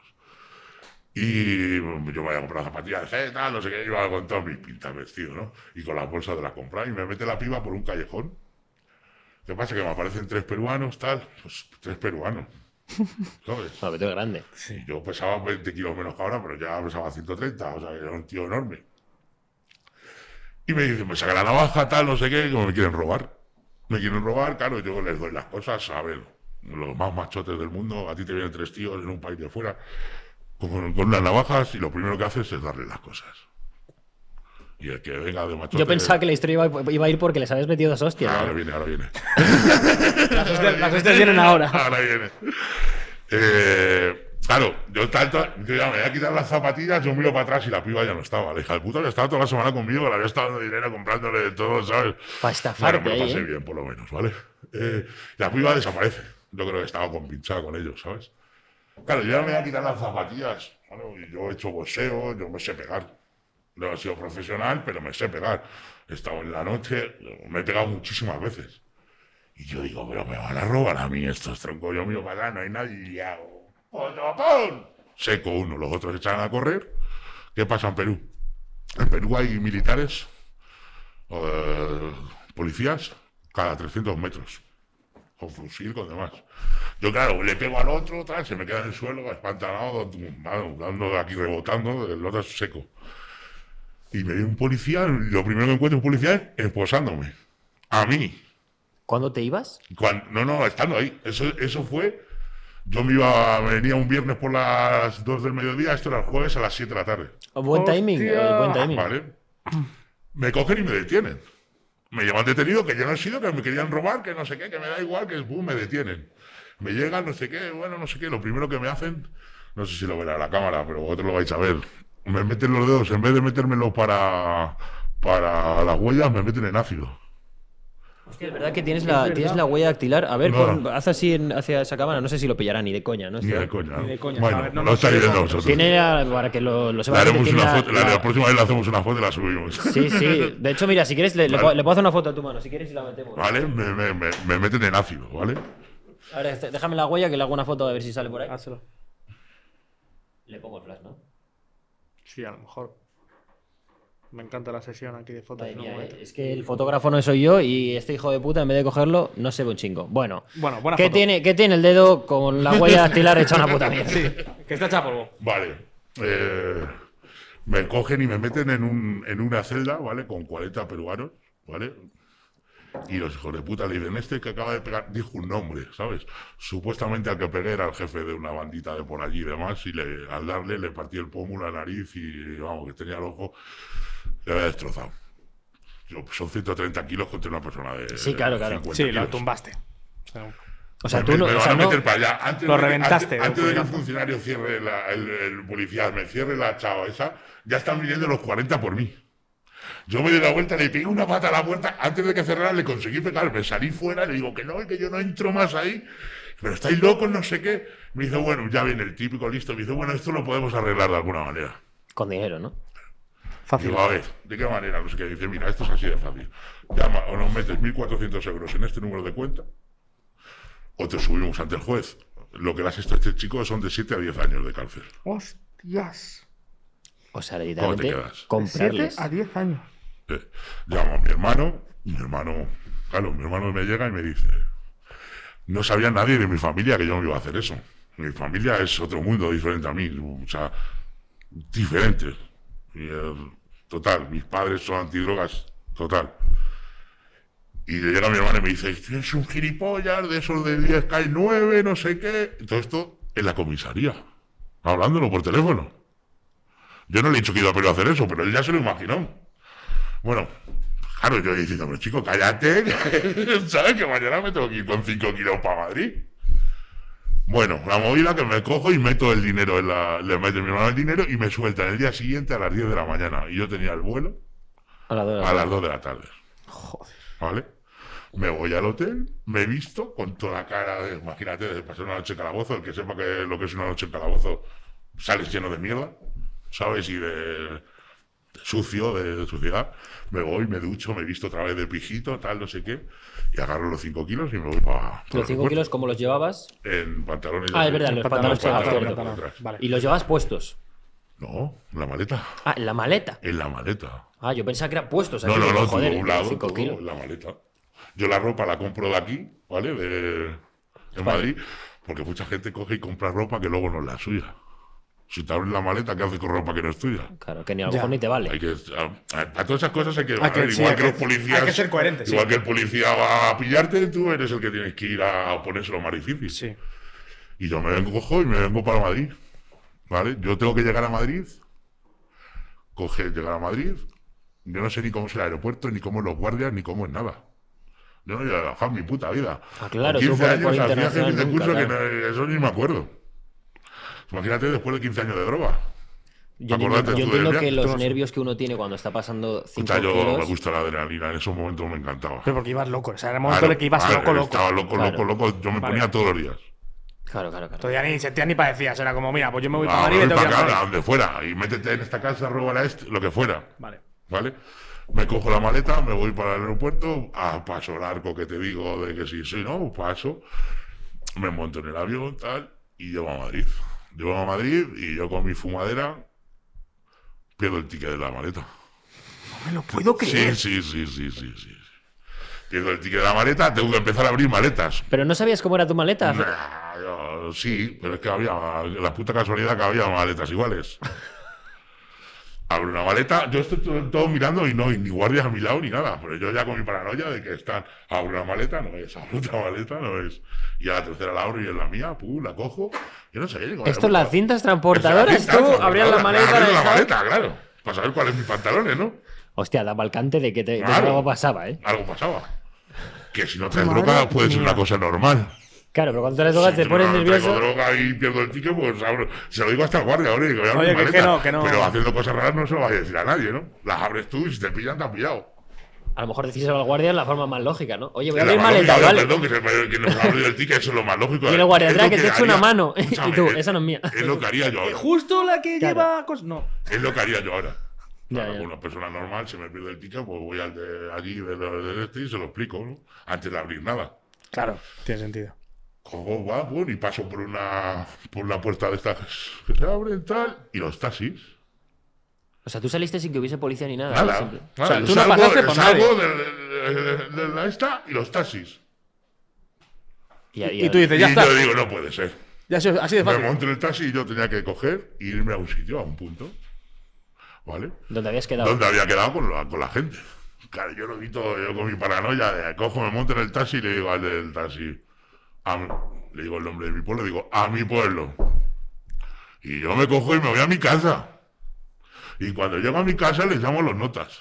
Y se lo digo, digo, que estoy, ¿qué haces? Digo, yo estoy en mi casa, cogéis y venís a mi casa. Lo primero que voy, le cojo a mi hermano y le digo, toma, de los, el uno que entra de los diez, aquí está, y le tiro los 5 kilos encima. Mi hermano, que no quiere saber nada de eso, vete de aquí, gilipollas, tal, no sé qué, me voy de allí. Y le cojo, ya vi- de notas, tardó 20 minutos en llegar, ¿eh? y está a tomar por culo al otro punto. Fue volando. Fue volando. Mucho dinero. Claro, ¿Cuánto? ¿5 kilos de cocaína? 5 kilos de ¿Cuánto? cocaína. ¿Cuánto? Cinco ¿Cuánto? kilos a que lo vendas, a ver, tú lo doblas eso, eso le haces 9, 8, 9. Que lo vendas, no sé, antes la cocaína estaba, el original estaba a 30 y tantos. O sea, yo es que ahora ya no sé los precios, pero que tú puedas vender una dosis a 50 euros. Que eso es Él no lo iba a hacer, que lo vendiera él a 30 euros. 5 por 3, 150.000. Es que traías dinero, claro. el dinero. Vale, me cojo, me, me llego tal, y yo, yo, eso era para pagar una deuda. Pero yo con mis dos cojones digo, mira, Claro, que a mí no me vais a engañar. Yo sé lo que tú ganas. Yo, yo te debo a ti este dinero, ¿sabes? Pero yo no soy la mula tuya, Claro. ni la de nadie. Yo no te voy a coger tú. Cogí y me quedé con un kilo. Tú trajiste más de lo que era tu deuda. no, no, no, no. no. No, tú tu yo deuda. estaba con- eso en teoría esa era la deuda, ¿vale? Esa era la deuda en general. O sea, tú, general. tú Pero debías- dijiste, voy a llevar yo- mi kilo. Yo, yo cogí mi kilo y delante con mis cojones y se lo dije. Dije, yo me voy a quedar con mi kilo. Que yo esto, vosotros os estáis ganando lo que os estáis ganando. Que tú, que no sé qué, que no sé cuánto. Digo, que no, que ahora ya sí. Antes yo le había robado a este, yo ahora he cumplido. Digo, ahora nos quitamos la vida, si quieres. No sé, que hay una conexión ahí que nos, luego nos tiramos cuatro años de socios. Pues, O sea, Qué le- curioso este mundo que, Oiga. que la, la gente que está a punto de matarse. De matarse, o sea, como que dijo, Acabáis tú, trabajando. chaval, claro, tú chaval eres una máquina. O sea, claro, a ver, tu lógica, tu Madre lógica de de amor. te debo 20, 30 mil euros, te estoy dando 4 kilos a tomar por culo eso está más que pagado, el otro es Toma, mío y para, para Para venderlo. lo que tú, yo he claro. pasado allí con lo que me habían enganchado, que me habían metido, que se me pierde el ticket. ¿Tú sabes qué dos días había pasado yo, muchacho? Eso vale más de 30.000 euros. ¿Sabes lo que te quiero decir? Claro, tío. Claro, y yo, yo una duda que tengo aquí en todo esto es, cuando tú estás allí en Perú, ¿cómo consigues 5 kilos de no, cocaína? eso ya va. Es un contacto que tienen ellos, No, pero... eso es un contacto pero yo aquí ya me imagino- Ellos ya lo hacían. Claro, Ellos ya mandaban gente. O sea, tú llegabas allí con todo arreglado y ya solo para Ya hacer tú la movida. allí, te ponen, tú- te ponen en un hotel, ya dos días antes de venirte te llevan los 5 kilos ya preparados en el pantalón y todo. O sea, les das tú la ropita y tal, y te la dejan ahí Claro, ellos llegan dobladita, el primer tal. día, te, te- te eso y se llevan la maleta. Es una lavandería con servicios extra, ¿no? Está bien. Te lavan la ropita, te ponen la cocaína y para Madrid. Y. Una lavandería un poco extraña, sí. Un poquito. Ojalá recogieran a todos los que vienen. No los chavales que vienen las mulas. Se erradican a la cocaína. Vale. A mí No me caso. me parecería quieres un poco estupendo. aquí de arriba para que no te. Ay, fenomenal. Estamos bien. El... Sí, me van a conocer. Los que me conocen me van a conocer. Sí, eso es así. El, yo, yo tengo, la- claro, y antes has dicho que habías visto campos donde se cultiva la cocaína y tal, narcotráfico, eso fue en ese viaje, no, ¿no? Sí, sí, eso fue. Sí, ¿has- viajado yo- más veces, no? No, una vez, pero yo el cuarto día me subí a la montaña con la chica de acá. Y o sea, le dijiste, quiero ver todo Sí, esto. quiero verlo, tal. Y la piba, yo creo que es que me quería zambarla. la negrita o algo de eso, estaba muy cariñosa. Y sí, subí allí y tal, estuve viendo unos campos, pero campos cercanos a lo que es la ciudad, ¿sabes? ¿Y no cómo, campos. cómo es eso? No, no he visto campos, he visto dónde lo están haciendo. Vale, ¿y cómo era el proceso? Vale. ¿Cómo, cómo era el Vale, sitio pues en el son que lo proce- hacían? varios procesos que la verdad no me gusta decirlo para que la gente no pueda Sí, no, o sea, no tienes que explicarlo exactamente, sino ¿Sabes? cómo era el sitio en el que lo hacían. o sitio, cómo era... pues es, ¿has visto rollo Pablo Escobar, las series estas que están debajo de, así en el Amazonas? Pues es el mismo rollo. El mismo estilo. Es el mismo rollo. Esos son localizaciones que tienen ahí, puntos que tienen en la montaña. Unos no está la coca con la, o sea, la hoja donde se cultiva no está con los laboratorios. Ah, con la- el laboratorio, el laboratorio estamos Ah, llamando. por lo menos yo al laboratorio que fui no había hojas de coca alrededor. Y no me profundicé muchísimo en la montaña, o sea que estaba cerca de las ciudades. Pero yo laboratorio. ¿Sabes lo que a lo mejor la gente se mira, no, está en la montaña, por eso no les cogen. No, yo donde fui, la verdad que no era muy lejos de la ciudad. Claro, y está, está separado, entiendo que por si pillan de una cosa o de otra, que no se joda todo el proceso. O, O porque los cultivos son legales y si pillan el cultivo, No a lo pasa mejor- nada. no sé cómo estarán las cosas. No soy un. Vale. ¿Sabes lo que te voy a decir? Pero sí sé que el laboratorio, pues ahí es donde le echaban la gasolina, lo empezaban a pisar, lo empezaban a. Todo el proceso que. Todo el proceso que, que se hace ahí. Y allí había peña con armas y esas movidas. Sí. sí. Y a ti eso no te Pero vamos, en el mismo poblado que yo fui. Se sabía. En el mismo poblado que estaba, como es decirte, pues es como es Valdemín Gómez, un poquito más afuera de lo que es la ciudad, ahí ya había armas por las casas y veías a la gente armada. ¿Y la gente del poblado sabía exactamente qué es lo que ocurría allí en, en ese sitio? ¿O no el estaba poblado es para la venta, para Es- la droga. es es- esos son puntos, todo. Y, pues, como IT, por aquí, por Madrid, Sí. sitios de. Todos los países al final tienen sus zonas, Vale. ¿sabes? Y tú vuelves, entregas esto, eh, tienes este forcejeo y ya empiezas a trabajar con ellos. Y ahí, a raíz de ahí, ¿vale? Eh, empiezo a mandarle gente yo. Yo me dedicaba a, a- Yo lo único que me dedicaba en esa organización era a conseguirle las chicas o el chico. Yo tenía un amigo que tenía un puticlub en una isla, no voy a decir cuál. En una isla, ese chico me mandaba las, las prostitutas y esas prostitutas iban con unos chicos que yo conse- conseguía por aquí, por España, por Madrid, por donde fuera. Y se iban como pareja casi siempre. Y ambos Para traían. disimular. Antes traían 7 y 7 en cada maleta. Ambos, los dos traían. Los dos traían, sí. Se llama 14 uno y 14 otro. A mí me daban 20.000 euros, yo me llevaba 6.000, más 100 gramos que siempre les pedía para, ¿Para ti? para mí, y 6.000 euros por cada persona que se iba. Joder. o Se sea, ya- 6.000 Eh, por se- cada ah, persona. pero vamos, que normalmente le dan 9.000 euros, ¿eh? Y Al- se queda, el que, el, el que hace mi trabajo se queda más que los que van. Eso no lo veo yo. Oye, y Es contigo, una cosa que yo no veía lógica. contigo ganaban más los que iban que tú. Sí. Ellos que a mí me daban 20.000, cada- eh, 14.000 para ellos, 6.000 para mí. Claro que veías tú justo también por, porque era, ellos se comían el marrón de Es tener lo que más ir. lógico, yo creo, ¿no? Al final todo es. A lo mejor también es la persona, cada uno tiene su corazón y aunque yo sé que todo está mal y demás, pero dentro de eso no ser malo, ¿sabes? Claro, la- eh, sí que hay que remarcar que una cosa Hay es que. mucha gente que está presa por ahí, por las. A ver, muchísima gente que hay presa por Brasil, por Colombia, por todos los sitios que están engañados. ¿Sabes?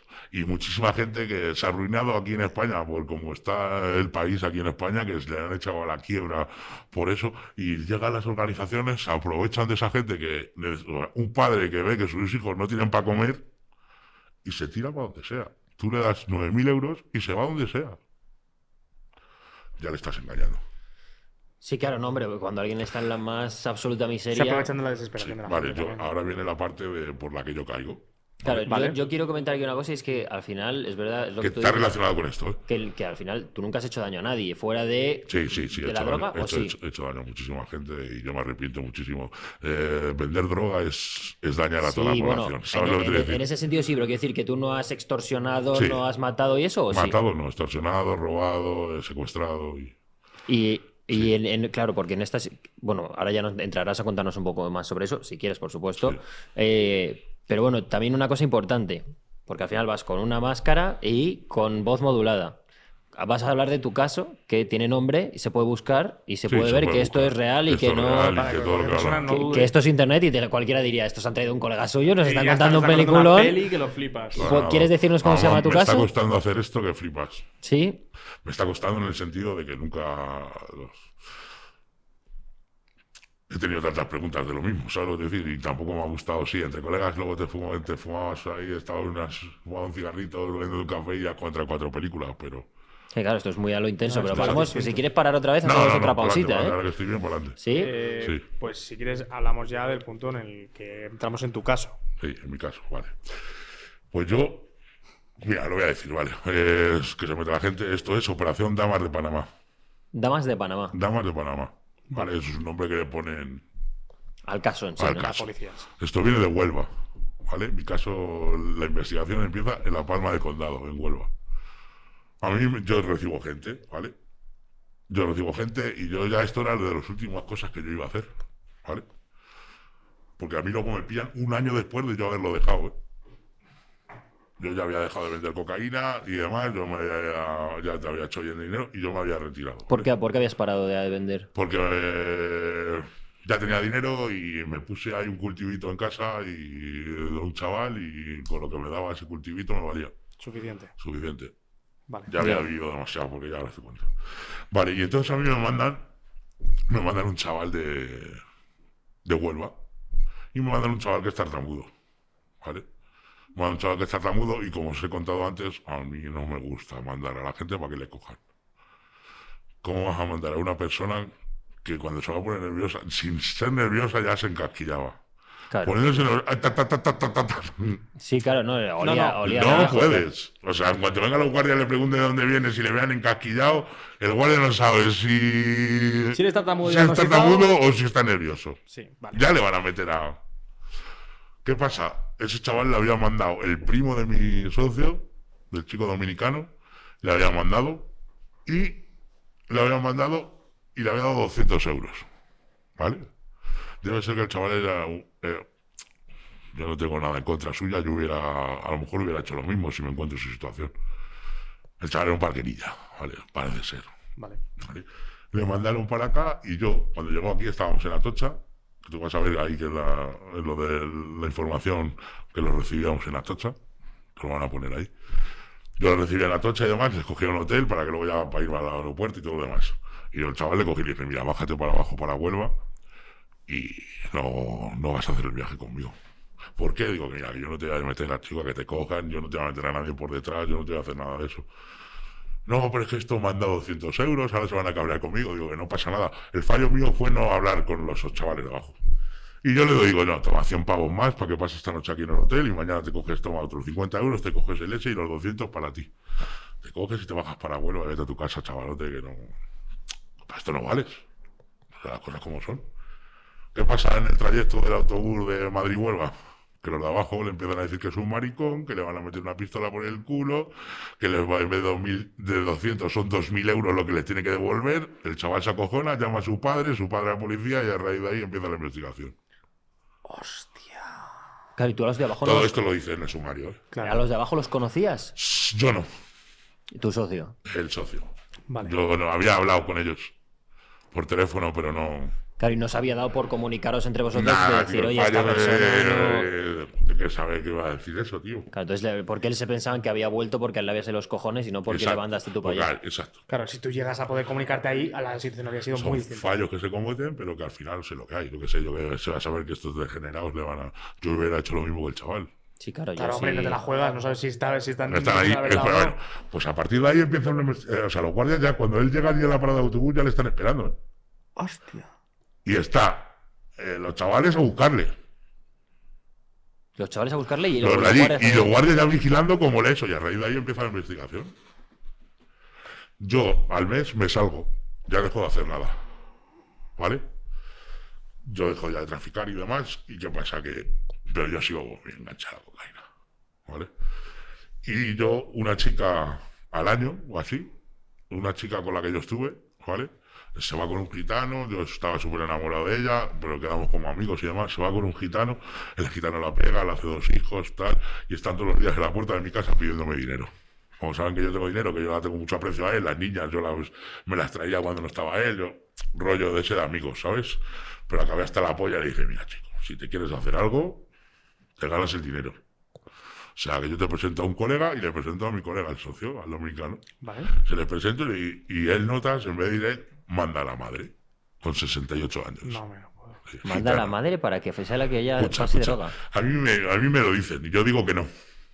¿Vale? Vale. Que no, que no lo hagan y demás. Ya estoy interviniendo en la movida, ¿sabes? Y me, yo le digo que en vez de los 14.000 euros que a mí me dan, que yo no quiero el dinero que les doy, los 20.000. No quiero dinero por ese viaje. Ya todo esto está viendo una investigación desde hace un año. Por lo del tartamudo. Claro, tú la investigación no lo sabías. Yo ¿no? la investigación no entro hasta, hasta que empiezo con esta piba. Claro, a mí no me saben nada los guardias. Tú no si yo lo dejo. No, No, claro, Claro, es que tú tú no no estabas existías. dentro. o sea, estaba dentro. En la investigación solo están los de abajo Los de y el abajo y tartamudo. cuando Tartamudo empezaron a y subir, cuando empezaron a subir yo no entraba. ¿Hasta qué? Hasta que les presento a esto. Yo no iba a ganar dinero. ¿Qué pasa? Me viene la madre, porque yo digo que no. Y me viene la madre llorándome, por favor, que yo lo hago por mis hijos, por mis nietos, que no sé qué, que por favor me convence, hermano. Madre Otro fallo de vida. hermoso. Me convence. Y se va. Yo en esto, a la madre, la, la, la llevo un día, por favor, llévame a comprarme ropa, la llevo una vez a comprarse ropa y ya están los guardias haciéndome fotos. Me hacen fotos llevándola a comprar ropa, me hacen fotos Claro, porque la madre ya a, había estado- a comprar el vuelo. Yo me, me involucro un poco en la movida para que salga bien, y pero sin ganar dinero. Para ayudarles, para que me dejen en paz. Vale. ¿sabes? Yo ya estaba con otra persona, ¿sabes? Que ahora te cuento, que es la que me cogen en el, en el, en el aeropuerto con ella y yo ya tenía, estaba intentando rehacer mi vida con otra persona, ¿sabes lo que te quiero decir? Y quería que esa piba me, ya me dejaran en paz y demás. Bueno, ¿qué pasa? Que ellos por el teléfono están hablando. He dicho, porque mi colega, cuando le dicen que le tienen que pagar 20.000, que le Espera, 10.000 una pausa. Aquí metemos un pitidito también. Has dicho un nombre, ¿vale? Ha caído un nombre, ha dicho. Sí, has dicho un nombre, has dicho un nombre. Aquí lo si digo. acaso, el sí. editor aquí mete un nombre en el nombre que acaba de decir. Iba, iba a darle seguir, pero. Metemos un pitidito, ¿vale? Es que, es que nos sentamos No, aquí sí. eh, en una charla y es que. No pasa nada. Si hay pitiditos, vale. Metemos, pasa nada, metemos no un pitidito para que no pase nada. ¿Y qué pasa? Que, ¿Por dónde íbamos? Te llaman, te llaman eh, después de lo de te habían hecho fotos haciendo la compra con él, Vale, todo el y rollo. ellos empiezan a hablar por el teléfono de que si yo esto, que si yo lo otro, que si. ¿Sabes lo que te quiero decir? ¿Qué pasa? Que yo, que, claro, ya empieza la investigación, ya la piba se va para allá, ¿vale? Y la cogen en Perú, a la madre. Ahora sí. Claro, porque la Vale. están siguiendo. Luego, escucha, no, claro que ya me ha vuelto, que me había ido de la movida. Yo curro en Fabri esa noche, ¿vale? Y yo estoy con la chiquilla esta con la que estoy, que es una chica con 19 años, que había conocido, que no es nada del mundo de las drogas, estudiante, tal, tal, tal. Y, y, y- y ella se, se venía conmigo al Fabri, ella estaba de fiesta con sus amigas y yo estaba currando, y luego cuando acabábamos se venía conmigo más. Me llaman a las 5 de la mañana que se le han puesto los niños malos que vaya yo a recoger a la madre para venir del aeropuerto. Yo no tenía ni que ir al aeropuerto. Llego al aeropuerto, eh, pues vaya, pues tengo que ir, pues tengo que. A ver. Pues tú vas al aeropuerto, pero no vas a recoger al aeropuerto. Tú vas solo a mirar que salga de la esa, se monte en el taxi y se vaya al punto. Vale. Porque te, para no involucrarte tampoco y que tampoco. Yo el coche le dejaba en Moncloa, me iba en el metro, esto era a las seis y media de la mañana, me iba en el metro, ¿vale? Para que no vieran mi coche, en el aeropuerto, las cámaras. Joder. Me cojo a las 6 de la mañana, a las 7 que no viene, las 8 que no viene, digo, aquí pasa algo raro. Ya el, el avión se pone como que aterrizado. Y una hora sin salir, mucho. Me voy a meter en el metro y a la que me voy a meter en el metro... digo, no. Otra pausa. Otra pausa. Otra pausa, Otro nombre. Otra pausa. Otro pitidito, ¿vale? El pitidito. Editor, aquí otro pitidito. Que sí lo van a saber, pero bueno, pitidito. No pasa nada, pero Vale. lo, lo- lo metemos. Lo Dicen, tu metemos está. dicen el nombre. Dicen mi nombre y yo digo no. ¿Sabes? ¿Cómo que no? Ah, me, uh, me ponen las esposas, tal, y ya me detienen. Venimos de la comandancia de Huelva, tú imagínate. La movida. Yo ya cuando me dicen lo de Huelva empiezo a encajar cosas. ¿Qué pasa? Que tienen una conversación mía con la chica, yo desde Marruecos, diciéndole que vaya a, a- a mi casa, coja dinero y se lo lleva a mi colega. Vale. Y entonces me cogen y me dicen, o nos dice la verdad de que vienes a recoger a esta mujer, o ella se viene con nosotros para adentro y os van a caer 10 años de cárcel a cada uno. Claro, y ahí. Te baja los pantalones y cuenta la verdad. No la verdad, que sí vengo a recogerla, pero que no sé lo que lleva. Tampoco puedes tú obligarme a decir que yo sé lo que lleva. Claro, claro. Pero ya con ellos, con yo decirle que venía a buscarla, ya dicen, no, Ya ya, tenés ya, suficiente. ya tenemos suficiente. Y a ella la cogen y la, la meten en la, la tienen ahí cinco o seis horas mirándola al móvil y demás, pero la sueltan y no ha entrado en mi caso. Ella ni a juicio, ¿eh? ni como testigo ni con nada. Yo, yo dije que ella tenía que salir libre de totalmente. Joder. Y ya ahí Pero ya me ella, met- pero ella no había venido con nada entonces. Nada, ella venía conmigo a acompañarme nada más. Ah, bueno, claro, la chica, eh, claro, claro. mi claro. amiga. Vale. Mi amiga que estábamos como medio empezando una relación. Ya, ya, ya. sí, ya. más o menos, yo- Ella, ella entiendo que estaría flipando en colores de lo que estaba pasando, ¿no? Sabía yo lo que me dedicaba, porque yo, bueno, ya una persona que se lo has contado, pero no a ese punto, ¿sabes? Vale, verse involucrada de repente. Oye, ya pero me ¿y- meten para adentro, y ya la me empiezan, a policía? enseñar, me empiezan a enseñar fotos de los otros, de que si dime quién es este y te va a bajar condena. Yo no hablo de nadie. Yo a mí me han ofrecido un, a mí me ofrecieron un trato que si decía la movida se me bajaba, como al chico este otro se lo ha bajado, como otras personas que sí que han cantado en el caso se lo han bajado. A mí me dijeron que dijera quiénes eran gente que no ha cogido, lo que hablábamos antes, cabecillas que no han cogido. Se lo han cogido la organización, pero la gente de más arriba no la han cogido. Y a mí me enseñaban fotos, o sea, sabían quiénes eran. En foto, no sabían ni el nombre. Pero no tenían tampoco nada contra esas ¿Me personas. entiendes? O sea, que ellos querían que yo hablara para esa gente meterlas también. Para tener Pero algo no- añadido con y ellos. que me bajaban a cuatro años de condena, ¿eh? Que, que portándote bien y O sea, cuatro que no, cosas, él no entraba. ni en trabaja. Y yo he comido 10 años de cárcel como un hombre. ¿Sabes? Por no hablar. Claro, ahí te- por no hablar y porque si hablas también puedes llevar cosas a tu familia. Ya. Claro, pero, Pues pero- pa- eh, Pero pa' también, mañana. ¿qué, Claro, nivel, ¿qué claro. nivel de control la policía, no? Para que tuviese fotos de todo. En cuanto tú te metes un solo Sí, segundo, ya te hacen fotos. Escúchame, a mí tienen conversaciones mías en el salón de mi casa con mi madre con el teléfono, sin hablar por teléfono. Te lo tenían pinchado. O sea, me activan el altavoz. Tenían conversaciones yo diciendo a mi madre que me iba a Granada y me decían, ¿qué? ¿Le dices a tu madre que te vas a Granada y te ibas a Marruecos? Conversaciones en el salón de mi casa. Joder. Tenían Claro, o sea, un año ya- y medio, un sea, año y- y, dos y- meses de grabaciones, de todo. Y claro, eh, cuando ya te pillan, el proceso judicial, ¿cómo es? O sea, ¿cómo es ese día en que te- ya te pillan, te llevan a calabozo? Te... Eso, mira, te llevan, a mí de- del aeropuerto me llevaron a la comisaría central, que estaba por ahí, no, no me acuerdo dónde está. La comisaría central de Madrid. Ahí estaba, cuando llego allí estaba el audico de Huelva y el audico de aquí de Madrid. Ahí te empiezan la investigación, te empiezan a tal, a cual, a, a, pues a preguntarte, a, a eso. Y yo, claro, luego ya de ahí te llevan a los calabozos. Y yo en los calabozos, claro, empiezo a ver a, a entrar gente. Éramos 11 en el caso. 5 de Huelva y 6 de aquí. ¿Sabes? Nos cogieron a 11. La movida lo vais a ver ahí. Y, ¿y qué pasa? Claro, yo empiezo a ver al colega, empiezo a entrar al otro, al otro, y digo, ya está. Claro, tú en el primer momento no sabes ni por dónde te va a venir la movida.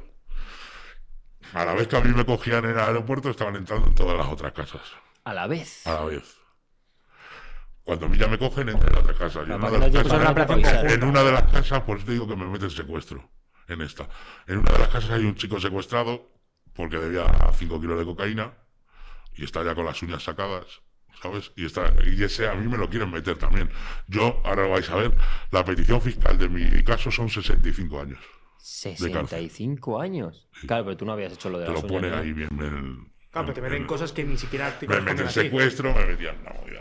Claro, extorsión, mal, de, Por, de todo. por la organización a la que pertenecías en principio, ¿no? O ellos Sí, alegaban que claro, pertenecías. al final éramos unos a, a, a son de otros, ¿sabes? Claro. Pero para la policía, o sea, os acusan de organización En aquellos, criminal tiempos, y en de... aquellos tiempos era una cosa gorda. Claro. Claro. En aquellos tiempos era una cosa gorda, gorda. Todo está a raíz de otra persona que no puedo hablar, ¿sabes? Todo esto viene a- también, me querían meter con otra banda de aquí de Madrid que son más potentes, no quiero hablar de ellos, Ya. Vale. pero gente de aquí de Madrid muy potente y, y, claro, yo cuando me vi en Huelva con 65 años de petición, pues imagínate. ¿Cómo acaba el Y juicio? ese es mi primer proceso en la cárcel, que yo ahí estoy seis meses. Claro, ¿cuánto, ¿cuántos condenan al final? ¿Hablamos un poco? Sí, Sí, paramos. Vale, está, ¿dónde estábamos? Que nos estabas contando cuando ya estabas en los calabozos y eso, ¿no? Sí, cuando ya el proceso de entrar a la cárcel. Vale. Sí, a mí fue así, me cogieron allá al aeropuerto y te llevan, lo he dicho, a la, comandancia de la Policía Nacional. Y de ahí te bajan a los calabozos, te- y ahí es donde empiezo a ver a todo el mundo ya llegar, y donde yo ya digo, "Buah, esto ya más gordo de lo que parece. ¿Sabes? Han cogido a unos, han cogido a otros, cogen al chico secuestrado, cogen una movida que a mí ya me empiezan a contar y yo ya empiezo a flipar. De ahí me, te llevan a Leganitos, que para mí es el peor calabozo que hay en todo Madrid. Es el Leganés, entiendo, Eh, ¿no? No, no, Leganitos, ahí en Madrid. Ah, En Madrid ni centro. puta Una idea. parte es una parte. No, es un barrio Leganitos. Ah, en Zorra. Y es para mí eso, y de ahí te pasa a la Plaza Castilla. Porque el, el calabozo es... Pues, co- eh, el calabozo son es- como 30 personas en el calabozo, sin colchonetas para dormir, sin nada, tirados en el suelo. La gente pide de mear, los policías les suda ahí, se va todo lo peorcito, de- dejan que la gente se mea encima, gente de la calle, gente. Pues tú imagínate oliendo a mierda. oliendo. Y luego te llevan a Plaza Castilla, es el de los juzgados. Me llevan a Plaza Castilla al día siguiente y ya de ahí, pues ahí ya te, te piden o la libertad o te suben a, a prisión. Pues a las 12 de la mañana llegué allí, pues saldría a las 10 de la noche, estaba metido en el furgón para irme para Soto.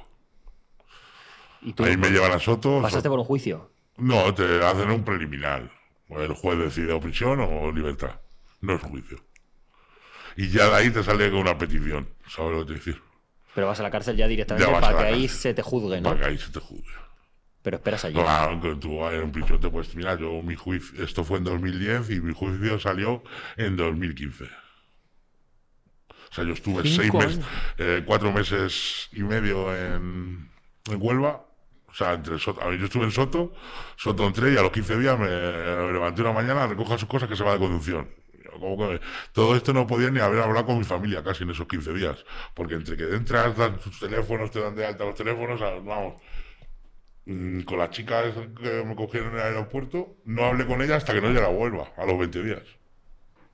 Que pude llamar. Pero ella sí sabía que estabas preso. Sí, entiendo. no, claro, sí, ya la soltaron a ella y yo me fui para adelante. Yo me despedí de ella, le di un beso, tal, y adiós. ¿Y tu, y tu familia y, Mi familia, y yo al cómo se principio. esto? eh, su familia, la de ella. No, tu, tu chica y tu familia. Vale, la chica, pues. La chavala sabía que yo no era malo, en realidad. Sino, ella sabía todo lo que hacía, yo no le había escondido nada, ¿eh? O sea, que saber, sabía. ¿Qué pasa? Que era una relación ahí un poco rara, era como amigos, como, no sé, era una cosa rara, ¿sabes lo que te decir? Pero yo a ella se lo tengo muy agradecido, ella luego me fue a Huelva a ver dos veces con su madre.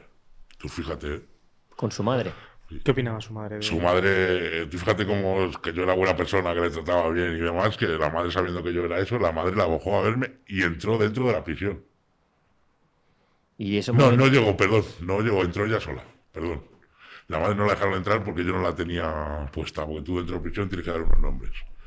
Y la madre la bajó y todo hasta allí. La madre no entró en la, en la prisión. Pero vamos, yo se lo tengo súper agradecido. Pues si escucha la entrevista, ella va a ser la primera que va a saber quién soy. ¿Sabes? Y yo se lo tengo agradecidísimo. Ahora no me hablo con ella casi, por circunstancias de la vida. Pero vamos, la tengo tatuada aquí ella. ¿Sabes? Claro, y, pero y ese momento entiendo que vuestra relación se termina automáticamente. En plan. Mm, No, no. Luego cuando salgo sigo con ella, hablándome con ella igual que antes, sin ser pareja, sin ser nada. Pero sí, Pero sí, similar. y sí. seguirá, yo la sigo queriendo toda mi vida. Una chica me ha aportado mucho en mi vida. ¿Y tu familia? Y mi familia, pues, bueno, mis padres, pues mi padre es, como yo siempre digo que es mentira, pero mi padre tocaba la corneta con Franco. ¿Sabes lo que te quiero decir? Mi padre es muy recto, muy serio, nada le gusta nada de esto. Pues mi padre, te digo una cosa, mis padres siempre salían a las fiestas del pueblo y demás, y mi padre desde el día que entré yo a la condena no ha vuelto a salir de casa. Por A un bar ni a las fiestas del pueblo. Porque nadie le preguntaba, Por o- vergüenza. ¿Y eso cómo te hace sentir a ti? Fatal. Por eso cambié mi vida. Eso es la segunda parte. Tú entras en... en- Entro allí, yo allí entro loquísimo, ¿vale? Yo entro en Soto, y cuando llego a Soto, el compañero mío, un, un búlgaro era, fíjate que es raro que un búlgaro se vaya por cocaína. Pues un búlgaro que le cogen con un kilo de cocaína en bolas y se le quedan cuatro bolas dentro del estómago y pues eso, yo estaba, sí, estaba en pleno auge de ponerme, pues seis días encerrado en el chabolo poniéndome la cocaína que le había sobrado desde que la habían cogido. Y salgo de, o sea, acabo ese, o sea, la locura de dentro del Soto y me dice que para allá para Huelva. Claro, yo llego a Huelva, tú ponte que yo llego a Huelva ya sabiendo que los otros han cometido ese error. De decir que le van a meter la pistola por el culo y demás. Claro, tú aquí no sabes cuánto tiempo vas a estar ahí dentro, en realidad. No, yo llego a Huelva y cuando llego a Huelva a los siete nos separan a todos por módulos, ¿vale? Y yo cuando llego a Huelva lo primero que me intentan es como no robar, porque tampoco la- la- hablan mucho de las cárceles, pero como sí, siempre hay el más machito, más... Y yo no, eso, yo estaba en otro mundo que yo eso no lo iba a permitir, ¿sabes lo que te digo? Que a mí me rebajaran. Y nada más entrar a los dos días me pegué con uno allí, le pegué un palizón a uno de ellos, ya me llevaron a aislamiento ahí y demás. Claro, a los 15 días me sueltan de aislamiento y me ponen con los que le han dicho a este que le van a meter la pistola por el culo. Pues llego y les pego también. Joder. Claro, otra vez aislamiento. ¿Qué pasa en ese tramo de aislamiento? Que un funcionario se me pone muy vacilón y me da un tortazo. Según me suelta el tortazo, le pego un cabezazo. ¿Sabes? Pues ahí sí te pegan. Ahí sí que me llega. O sea, los funcionarios, Pero si tú agrediste no... al- Claro, porque agredí al funcionario. O sea, tú eres funcionario no por porque tú, o sea, si tú eres una persona normal, te trata como una persona normal. Y si vas de listo, pues te Y vas si a vas de listo, palos. pillas. Y si pegas a un funcionario, pues como eso, es como en la calle. A ver, las prisiones ahora mismo son, eh, ahora mismo y siempre, son el ejemplo de lo que hay en la calle. Claro, tú, o sea, por ejemplo, tú en esta primera vez que tú entras en la cárcel, ¿cómo es ese proceso? Te llevan en el furgón y cuando llegas a la cárcel, claro, yo tengo la imagen peliculera total Nah, nah. de te abren las vallitas, entras andando. Escúchame, tú cuando entras a la cárcel, lo primero que te ponen uno- un- una persona, un preso de compañía, para que no te dejes solo durante la primera semana. Un preso de compañía. No que te dejes solo, que duermas por lo menos en el chabolo. No puedes dormir. O sea, el preso que entra nuevo a la cárcel duerme una semana. A lo mejor se tira como dos o tres días en ingresos, que es un módulo que es solo para los ingresos. Normalmente es donde están los trabajadores de por los que trabajan sacando los bultos a las comunicaciones, los presos que ya están más para salir a la calle. Porque yo en el donde estaba, en la prisión que yo estaba, yo era el que llevaba los bultos al final. Los últimos dos meses de condena me fui ahí a ingresos. Y tú sales al CIS. O sea, estás saliendo a la calle. O sea, tú entras por la etapa, en la- el- por la última etapa de otros presos. O sea, tu primera etapa en la cárcel es la última etapa de otros presos la también. última etapa de otros presos. Eso es como para integrarte o... Pues, pues son gente que. Luego hay gente, luego si vas mal, estás mal de, estás mal de la cabeza, ya entra el PPS, se llama. ¿Vale? Interno de apoyo, que eso, que ya eso ya cobras por ello y tienes puntos y demás. El que es PPS tiene que hacer un curso y demás. Entonces tú entras a la cárcel y ya te meten, eh, esos dos días tú, tú no duermes solo. Vamos, a lo mejor te puede pasar como un compañero mío que entró, que él entró y el que se ahorcó fue el que estaba allí. ¿El que sé? Ahorcó. Se quitó la vida. Porque tenía miedo a salir a la calle. ¿Sabes? No O sea, que también te puede pasar. Que eres tú el que tienes que cuidar y se te, se te ahorca el que está al lado. Muchas cosas en la prisión, ¿vale? Pero normalmente eso, tú entras, entras en ingreso, estás un día, dos días en ingreso hasta que te, te, pas- te ve el educador, te ve los enfermeros, te pesan, te, te toman la atención, te toman todo. Tú le, le tienes que dinamización, te ve el educador, ¿qué tal? Bueno, te ve el educador, ahí, como en mi caso, yo no le volví a ver a- al, al educador, a, sea, a la psicóloga no la vi desde el día que entré hasta que salí.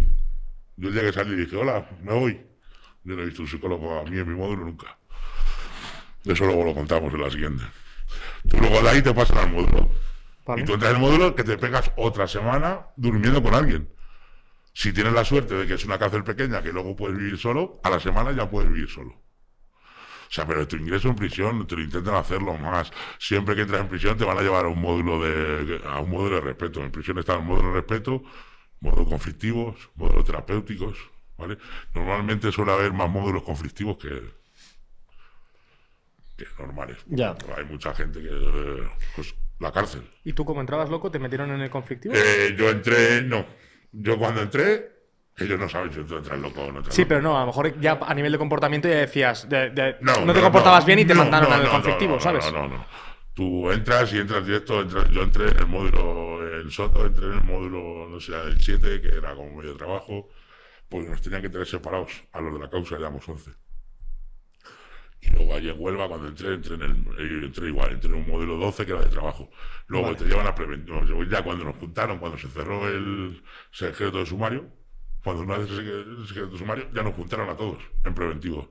Ahí fue cuando digo que entré en preventivo y le pegué al, al que le había dicho que le iba a meter la pistola por el culo.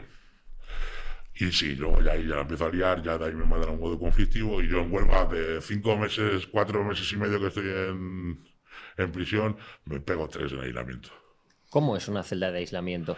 Una celda de aislamiento es, eh, solo- no te puedes tener televisión, solo tienes el colchón y el baño. Y a esperar ahí. Y una cangrejera, ¿vale? Entonces, la cangrejera le llamamos, son dos puertas. Tú normalmente tienes una puerta que se abre, corredera o de cerrojo en las cárceles antiguas. Y es- pues esta lleva la puerta que se abre y fuera tiene otra cangrejera que se abre para darte la comida, para que no, que no, Vale. Para no tengas contacto con el funcionario. En ningún momento. sea, ese ¿no? aislamiento en ningún momento. A mí, como yo había pegado a un funcionario, la primera noche que me metieron cuando le pegué el cabezazo al funcionario, eh, me tiraron agua con lejía al suelo y me quitaron los colchones. Para que no pudieses dormir ni Para que no, pues estuve dos días sin poder dormir, mojado, sea, fatal. Y entraban, me pegaban, me sacaron, entraron, me, le pegué a otro funcionario cuando entró la segunda vez, ya mataron de pies y manos, me meaba, me cagaba. O sea, si tú la lías en el prisión, te pegan. Te ataron y de pies y manos Y te atan de pies y manos, y te atan en una cama, y te dejan atado meándote y cagándote. Y te pichan el, el, el lagartín, que como te ya estés muy, muy, muy ¿Cómo- nervioso, te pichan una movida que le llaman el lagartín ahí dentro, que te deja lelo. Es así, como que te caes como... Todo eso por pegarlo. Los anulas. Todo eso por liarla muy gorda. O sea, por estás pegarle a un funcionario y por- demasiado... Sí. Porque hay gente, hay mucha gente que es así, ¿sabes? Sí, sí, o sea, que, que te lo has ganado a pulso también Sí, en también ese sentido. Que le has metido un cabezazo a un guardia porque sí, pero. Ah, y él también me ha dado un tortazo a mí porque así. Es que eso no lo veo bien. Ya, sí ya, que- ya, bueno, que- sí que si tú me pegas, estás de puerta a recibir. No hay que ser así. Tú es un eso, tienes que agachar cabeza, pero tú en esos momentos que estás de tu vida no lo voy a consentir. Claro, no, yendo Pero, loco, sí, y yendo el- loco, claro, te Y da el igual. problema es que estando en el sistema de la cárcel es tienes que pasar por el aro y pasas por el aro y ya el está. aro. Y te pego y te callas, y es lo que hay. ¿no? Esa es, esa es la regla Esa que es la hay. regla. Y te humillan mucho. Y te rebajan como persona. Y te. Las prisiones ahora mismo. Luego está la segunda etapa. Yo la segunda etapa, pues estudié, ya la contaremos, pero yo me. Ya la segunda etapa había entrado de Proyecto Hombre, había hecho, yo había hecho, hecho mi vida, y yo lo basé en estudiar y en sacarme mi vida, y yo no puedo hablar más. Pero tu primera etapa. Pero mi primera etapa de locura, pues a mí me ha pegado mucho y, y hay veces que se pasan. Pero tú tampoco tenías en la cabeza nada a nivel de decir salir de esta vida, de tener una reinserción. y- o sea, la primera vez. claro, la primera Claro, vez. nada. la primera vez estaba deseando salir para liarla. Claro, vale. ¿Y qué- cuál es tu peor momento en este primer ingreso? En todo el primer ingreso. El, el peor momento de Sí, este de- primer ingreso. Es que a lo mejor es algo sí, pero fue ver a mi madre llorando cuando se despedía de mí, viéndola por a mi padre y a mi padre abrazados, despidiéndose de mí y yéndose para casa la primera vez. Y ver cómo mi madre casi se desmaya y ver cómo. Eso es mi peor momento. A mí todo lo demás es guerra, a muerte. ¿Qué dijeron tus padres? ¿Qué van a decir? Mi padre me llamó de todo, que no iba a ir a verme, me dijo de todo, pero luego no han fallado ni un fin de semana en estar ahí. Iban todos los fines Mis de semana. padres se bajaban de Hue- a Huelva, se cogían el coche con mi hermano y mi otro hermano, o mi otra hermana, a veces iba mi hermana, como somos varios hermanos, y se bajaban a las 6 de la mañana de, a- de Madrid a Huelva para verme a las 2 de la tarde, comer y volver a subir a Madrid. Una vez al mes, ¿Durante durante los cuatro meses. No se puede- tenías las visitas eh, controladas, Sí, entiendo, ¿no? hay, hay prisiones que son de una manera y otras de otra. Yo en esta segunda vez tenía todos los fines de semana vis a vis. Cuando, Que eso te lo ganas a base de curar. cuando te metían en aislamiento, ¿te, te negaban las visitas? Sí. No tienes derecho a Eh, visitas. te deniegan- o sea, te deniegan las visitas, tú lo tienes que avisar, pero luego ya una vez estás dentro lo tienes que volver a pedir y tienes una visita también. Estando en el aislamiento. Sí, sí, eso no lo pueden. Eso es. Es no inhumano, pueden es inhumano, sí. Claro, no, es a su regla. No, le- No es que sea mucho más humano tirarte agua con lejía, pero. pero No, sí. no, y muchas cosas. Luego yo he visto muchas cosas ahí dentro de funcionarios. Luego había uno ahí donde yo estaba que era malo como él solo, que iba a hacer el mal y tal. Pero luego yo tengo gente con funcionarios que me hablo. Que me hablo de por qué o cómo me han tratado. Y es un funcionario al lado de mi pueblo y es una persona que me ha tratado de flipas. ¿Sabes? ¿Por qué vas a tenerle...? También la segunda vez que yo entré, yo ya estaba reinsertado a la sociedad, había pasado por esto, hombre, que fue lo que me cambió mi vida y, y lo veía de otra manera como lo veo ahora. Si esto me lo dices hace 20 años, te digo que todos los funcionarios son unos perros, que son... ¿Sabes lo que quiero decir? Si te, si te cojo después del primer ingreso, me dirías eso. Sí. Y que nos van a matar y esto. Mi locura, ¿sabes? Claro, y aquí en qué momento te enteras tú de cuánto tiempo vas a estar dentro, porque Vale, yo llego a Huelva, ¿vale? Llego a Huelva eh, y a la semana o así nos sacan al juzgado de la Palma de Condado, ahí en Huelva. Y nos piden 65 años de petición fiscal. Dios. Yo ahí me rompo. Yo ahí me rompo, yo al módulo otra vez, me pego con otro, me vuelvo al aislamiento. Esa fue la de los negros. Eso estoy hablando, con- estoy diciendo a mi madre la petición fiscal que me están diciendo, pidiendo a mí en, el juicio. Y llega un negrito y me. Porque, a ver, tú la prisión, tú cuando llamas tienes una llamada. Si no hay nadie detrás, tú tienes 10 10 llamadas a la semana. Pero tú puedes gastarlas todas el primer día. ¿Sabes? Pues yo ese día hablé con mi madre, como la noté que estaba muy jodida, la iba a volver a llamar. Yo miré para atrás y no había nadie. Ahí sí puede llamar. Si tú ves a alguien, tienes que respetarle, dejarle llamar a él, ¿sabes? Y demás. Pues yo no vi a nadie, tío, y estaba eso, le volví a llamar. Y llegó un negrito, el chaval, y me, y me apagó el teléfono. Y con la misma, eso en las cabinas estas, igual que las que había en la calle de, antigua de esas de teléfono, Con el negro teléfono, ese. sí. Pues con el teléfono. ¡Pum! Le toda la cabeza, vinieron tres negros, uno me vino con un punzón, me pinchoteó, que si luego queréis os enseño dónde me pinchoteó, me saqué el punzón y les pegué a los tres, les apuñalé a los tres. ¿Les apuñalaste a los Sí, tres? esa fue ya lo último y ahí fue cuando me dieron la libertad. Me pidieron la... O sea, yo todo lo que he hecho en Huelva, ¿vale? Que apuñalé al negro, que pegué al funcionario, que todo eso, como yo salí bajo fianza, cuando volví a entrar todo eso se había borrado. O sea, tú cuando sales y vuelves a entrar, ya ese expediente se ha borrado. O sea, si no yo la segunda vez que hubiera entrado, hubiera entrado, si hubiera entrado con ese expediente, yo no estaba ni aquí ahora mismo.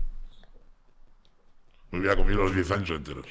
Claro, porque ya no tenían pista Ah, de pegado, apuñalado y ya, ya tienes un expediente de flipas, ¿sabes lo que quiero decir? qué se siente apuñalando a una persona. En aquellos momentos, pues es que no sientes nada, igual que cuando te apuñalan. No sientes nada, ni dolor ni Tú en el nada, momento que te apuñalan no sientes nada. Sientes después. porque llevas con la adrenalina por el puto ahí nada, y pinchar uno, es que ni lo notas. Si tú sos tan Cuando le pegas a uno y le rompes y pues cosas que sensaciones que ahora mismo no me gustan pero antes pues estaba la adrenalina de los niños detrás de la locura Pues, Claro. pero vamos que no Sí, no, bueno, experiencias, tío. Que experiencias El, el- Claro, entonces tú ahí eh, estás, estás con lo de la llamada, pegas a este chico y, y no- ahí me vuelven a llevar aislamiento tal y de, de ese aislamiento me ponen una fianza vale todo esto el gitano de la chica está conmigo ahí No dentro. jodas. claro ahí le cogen Ah, claro, porque él estaba metido en la movida. claro es que es- esta es otra batalla Hostia. El gitano, porque a mí ya me condena a 10 años por, por, por, por este hijo de puta. El gitano de la chica, yo le estoy pagando el peculio, el peculio se le llama allí dentro, te dan una tarjeta, ¿vale? Y tienes 100 euros a la semana. Ah, Antiguamente eran 60 euros, ahora son 100. ¿Vale? Tienes 60 euros para gastarte la semana. Pues yo le me metía, le partía por la mitad, me- 30 para él y 30 para mí. Encima, ¿sabes? O porque pobrecito tal. Y luego le pagué el abogado, yo pagué, cogí un abogado allí de Huelva, pagué 2.000 euros, pues pagué 1.000 euros más para que le cogiera a él también. ¿Y qué pasa? Que ahí nos llegan y nos ponen la fianza. Nos ponen 20.000 euros de fianza. A cada uno. A cada uno. A todos. A todos menos al negro, que te digo que se queda allí. Antes te he contado que se quedaba allí. Al, al dominicano. Ese se queda como jefe de organización. eh, O sea, todo malo. Se El lo come todo. Se lo come. él, Se, se queda allí. Joder. Pero bueno, al final ha salido antes que yo, porque como esos cinco años que yo estaba fuera, él ha estado dentro, a la hemos salido a la paz. ¿Qué pasa? Que este, cuando me llegan los 20.000 euros de fianza, el gitano, yo le digo, me dice que le pague la fianza. Yo le digo que no, que no le pago la fianza, que se espere, porque las fianzas, tú cuando te pones una fianza en el de este, cada mes tú vuelves a echar un recurso y te baja. Te baja el mes a 15.000, a los dos meses a, a 10.000, a los seis meses a 3.000. ¿Y por qué O sea, bajan tanto? por- pa- porque tú vayas, como ya vas pasando cárcel, es como si estuvieras pagando ese Que pagas dinero. con tu tiempo a cambio, en vez de con Claro, el dinero, ¿no? claro. Pues digo, espérate, tío, y a los tres meses, o de aquí a tres meses o cuatro, cuando te hagas pagado cuatro o cinco talegos, te lo dejo. Porque tú las fianzas, tú la pones la fianza, y esa fianza es por si luego tienes el juicio y no te presentas, se queda el Estado con ella. Pero si te presentas a juicio, te Sí, la yo el día que me presenté, me condenaron a 10 años, me presenté en prisión, al día siguiente mis padres tenían el dinero en casa. Los 20.000 euros. Bueno, pues ya a este chico le digo que no le doy los 20.000 euros. Le digo así, que no le doy, que se espere, que tal. El hijo de puta cambia de abogado y testifica que yo soy el jefe de la organización, que yo soy esto, que yo soy otro, y que testifica todo en contra mía. Entonces, por eso me ponen 10, por eso me ponen 10 años por jefe de banda organizada, grupo criminal y narcotráfico internacional. Y, 10 él- años de y a él le sacaron. Y a él le dejan en 4 años. Pero como tenía denuncias de pibas que por maltrato y robos pendientes y demás, no sale. Ese chaval, ya sal- yo salgo, yo salgo y pues, vuelvo a delinquir, ¿sabes? Tú 21 saliste años. con, porque habías pagado la fianza Esa- a la espera de esa- juicio, exacto. ¿no? Bueno, vuelvo a delinquir, no, vuelvo a drogarme. Sí, y me pongo otra vez a vender, me pongo otra vez a tal, con un chaval, no sé qué, le hago el agujero al chaval, vuelvo a drogarme, y en eso conozco una chica y me voy a Menorca. ¿Vale? Y ya en, Men- en Menorca, como que estoy con la chica estabilizada, y cuando lo dejo con ella es cuando vuelvo a. Todo esto en el- sin, a espera de juicio. Yo seguía en la cárcel, hermano. Seguía drogándome, yo mi vida, no, tú estás esperando una condena de 10 años. Y yo lo dejo con la chica esta, sigo drogándome, y yo, llega un momento, claro, yo ahí ya no traficaba tan a lo gordo, llega un momento, a mí los guardias me habían quitado todo. Todo mi dinero, todo, el- todo lo que tenía, todo. No vamos a hablar de lo que tenía, pero me quitan todo. Vale. Si yo estaba aquí, me quedo así abajo. Cuando entro, ¿vale? ¿Qué pasa? Que yo ahí yo me veo drogándome como un yonki y sin dinero. Volviendo en un barco de Madrid, de Menorca a Barcelona para volver a Madrid y mis padres no me hablan. O sea, tus padres habían estado Mis en la padres, cárcel. como yo había vuelto a salir de la cárcel y había vuelto a drogarme, no me dejan entrar en casa más. Me dicen que no puedo pisar su casa. Todo esto, yo tengo una casa que mis padres me dejan de 200 metros cuadrados para vivir como un señor gratis. Yo todo esto que estaba haciendo era por hacerles gilipollas. ¿Sabes lo que decir? No es que digas que has tenido una vida difícil, no. Yo no he tenido una vida difícil en el pequeño para nada. ¿Sabes? Claro, has elegido el Tomaste malas decisiones. he tomado yo malas decisiones. ¿Vale? Entonces yo, yo llego a Barcelona, ¿qué pasa en Barcelona? Que llego a Barcelona y me encuentro, me, me encuentro sin dinero, sin nada, te lo juro, con unas ampollas en los pies, tronco, de, de estar gorroneando, gorreneando, de cerdo, de cocainómano de cerdo.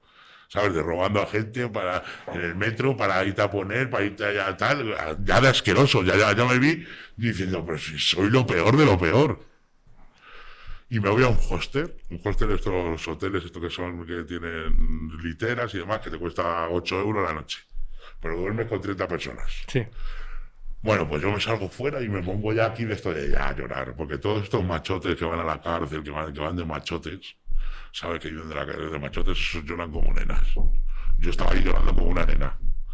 ¿Sabes lo que quiero decir? Sin mi familia, sin dinero, tirado, con ganas de drogarme, con. ¿Sabes lo que decir? Con ganas de quitarme la vida. ¿Sabes lo que quiero decir? Yo, bueno, esto lo contaré en otra. Yo me corté las venas. Sí, la vamos, vamos a hacer una segunda parte porque tú Sí. te vas a tener que ir dentro de poco. No, pero vamos a darle un poco, si quieres, damos un poquito más. Le, te cuento hasta que llego a, a lo Eso del es. proyecto, hombre. Eso es. Llego tal, y claro, yo ahí en Barcelona, el chico de yo llorando, me viene el chico de la recepción, ¿vale? Ese chico, yo me sigo hablando con él, le tengo agradecido, ese chico fue el que me cambió a mí la vida. ¿Y qué, te pasa? Pues de esto, como con vosotros, que me siento a gusto, tronco, y me ha salido mi nombre antes. ¿Sabes lo que te quiero decir? Ya te si lo sueltas, empiezas a hablar, le empiezas a contar tu vida, y el chico me dice, joder, tío, me recuerdas a mí cuando yo antes de tal, y me empieza a hablar de Proyecto Hombre, ¿vale? Empieza a hablar de Proyecto Hombre, que él estaba igual que yo, que el Proyecto Hombre le cambió la vida, que no sé qué, venga, no seas tonto. Y yo, pero que yo no fa, que no sé qué, yo ya queriendo dejar la droga, yo me veía ya sucio, yo de haber tenido, estar arriba, arriba, arriba, s- vamos, que yo, yo sé que la gente no era respeto, era miedo lo que me tenía, pero al final el miedo a la gente tú te sientes poderoso. ¿Sabes lo que quiero decir? De sentirme poderoso, de sentirme arriba, a sentirme la mayor mierda. La cuestión que al día siguiente me llega el chaval, que al día siguiente llamo a Proyecto Hombre. Por la mañana cuando me levanto, el chaval se había quedado sin irse a casa para que yo llamara. Llamo a Proyecto Hombre, me pone con proyecto, contacto con Proyecto Hombre y yo empiezo Proyecto Hombre ahí. Proyecto ya queriendo dejar las drogas y porque Proyecto Hombre, como que me dice, el chaval este me dice, yo tenía una condena de 7 años, me la bajaron a 4, si es menos de 5, te la, te la- si haces Proyecto Hombre entero, te dejan en la calle. Claro, yo aparte de dejar la droga, digo, coño, una anécdota para irte a. Un impulso para irte a Proyecto Hombre. Y yo me pego tres meses viviendo en el hostel y yendo a Proyecto Hombre por las mañanas. ¿Vale? Yo iba al Proyecto Hombre son dos fases. Está en una casa que es por, jorna- vas por las mañanas y te vas a las 4, a las 8 de la mañana y a las 4 te vas a tu casa. ¿Vale? Y luego está la casa de Proyecto Hombre, que ya subes a un sitio que es flipas. Estás en medio de una montaña, en un, era un antiguo de estos de los monjes, y lo han, lo han dejado todo guapo, puesto cámara y todo, cocinas y de todo. Y tú entras allí, hay gente, había, éramos 19 personas que no salíamos en todo. el- Cuando ya subo a la casa, me pego 14 meses sin salir de esa casa, Aislado. aislado. Flipas. ¿Sabes? Y ahí es cuando a los dos meses recupero contacto con mi familia. Ellos se enteraron que entrabas a Proyecto Yo no. O sea, entraste sin O decírselo. sea, yo entré al principio sin decírselo. Y luego, una vez ya entré al proyecto Hombre, ya se lo digo. Y bueno, mi madre al día siguiente estaba hablando con proyecto Hombre, metiendo dinero. Ya, Habías le, vuelto vino, le vino a ver Dios cuando le, le llamaron de proyecto Hombre diciendo que yo estaba allí. Ella es lo que ella es lo que hubiera querido desde el primer día conmigo, ¿sabes? Y ahí ya empiezo a recuperar la esa con mi madre. Y Proyecto Hombre, a mí, Proyecto Hombre es lo que a mí me cambia la vida. ¿Vale? Proyecto Hombre lo que te enseña son tres fases, ¿vale? La primera fase son actitudes. Tú vas al baño y tiene un cartel. Entras, te deje poner ocupado.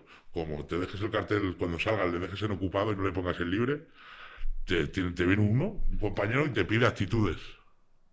¿Vale? Te dice, ¿has visto actitudes? Y tú tienes que decir, pues una falta de atención, una falta de revisión y no tenerlos en cuenta. Y él te dice, cámbialo. Pues ese, ese rollo se lleva también al, a todo, a, la- a todo. Tú te hacían experiencias. Tú las experiencias del proyecto hombre, por ejemplo, te cagabas en su puta madre de alguien y te ponían de experiencia. ¿Y tú qué tenías que hacer? Esa experiencia no era un castigo. Esa experiencia tú tenías que estar apartado del grupo, reflexionando el por qué habías hecho eso. Y, y no podías hablar durante todo el día con nadie. O sea, un castigo de niños casi. Castigo de niños. No podías hablar con nadie, tenías que reflexionar. Al rincón de pensar. Al rincón de pensar. Y a mí me dijo mi, mi terapeuta, que ahora te cuento que le pegué y todo al pobre hombre. Mi terapeuta me dijo que yo había sido la persona con más experiencia de proyecto, hombre. En la historia. Está de los días que mataba a todo el mundo por allí. Y luego, tu proyecto, hombre, la segunda fase. Tú estás, todo eso es organización. Cada 15 minutos tú tenías que hacer un- una libreta poniendo lo que ibas a hacer al día siguiente cada 15 minutos. Todo el día. Me levanto a las 7, a las 7 y cuarto hago esto, a las 7 y cuarto hago lo otro. Si estabas una hora en terapia, pues esa hora no lo ponías. Pero a las 2 tengo que hacer esto y te lo revisa el terapeuta y te firma si está bien o no está bien. O si tienes que cambiar algo. Organización, hermano.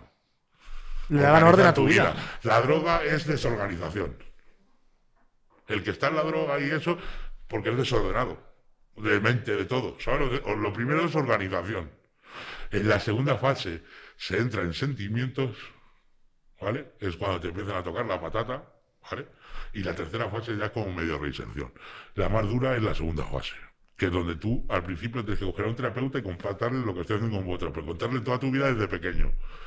Pues si de pequeño te has sentido mal en el colegio, que si con tu padre, con mi padre nos fumaba desde pequeño, pero porque éramos cabrones, y es otra época, ¿sabes lo que decir? Tú todo eso lo contabas. ¿Y qué pasa? Esto era un terapeuta, luego te hacían, esto eran las terapias de choque. Tú te ponías el terapeuta delante tuya, tú eres mi terapeuta, ¿vale? Tú ya sabes mi vida. Y hay seis chavales más de allí de Proyecto Hombre que saben tu vida porque tú lo has ido contando las terapias. Entonces, él hace de tu padre. Yo con mi padre, pues, he tenido muchos enfrentamientos. Mi padre con mi madre, pues, ha sido siempre muy, muy cañero, muy machista, como aquel que dice, ¿sabes lo que te digo? ¿Y qué pasa? Que, claro, él te empieza a soltar porque la culpa es tuya, porque no sé qué, porque tu madre, porque le has hecho esto a tu madre, le has robado a tu puesto, no sé qué, eres un desgraciado. Y te empiezan todo esto porque no sé qué, no sé cuánto, porque eres un mierda, no sé qué, no sé cuánto, te empiezan a chillar, te empiezan a chillar los seis. Hasta el chico que la agarré de la pechera, ¡pah! le pegué, me tiré encima de él a pegarle, se tiraron los seis compañeros encima mía.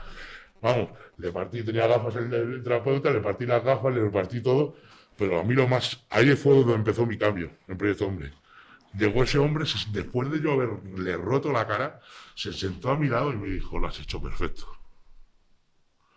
Ellos lo que querían que yo sacara esa rabia que tenía dentro. ¿Sabes lo que te voy a decir? Y una vez saqué esa rabia, yo me sentía como si me hubieran pegado la mayor paliza de mi vida. Después de haber tirado, haber soltado toda mi rabia.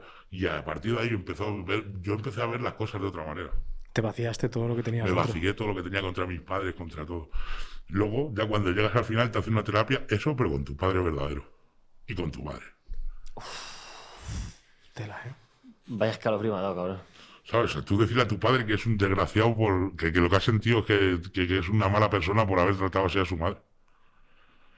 Y que tu madre te diga que se ha querido quitar la vida porque no, no sabía qué hacer contigo. ¿Entiendes lo que te voy a decir? Y llegas a una movida que yo al final entré en reinserción. Yo, yo antes de entrar en prisión había cambiado mi vida. Había conocido a una chica en Barcelona. Iba a empezar a trabajar. Me faltaba una semana para acabar Proyecto Hombre y me dijeron que tenía que entrar en prisión. Me candidaron con los 10 años. O sea que me he comido 10 años de condena más 2 años de Proyecto Hombre. Que Proyecto Hombre lo agradezco, pero es más duro que la cárcel. Más duro que la cárcel. Pero tienes Tú la cárcel si quieres haces, si no quieres no haces.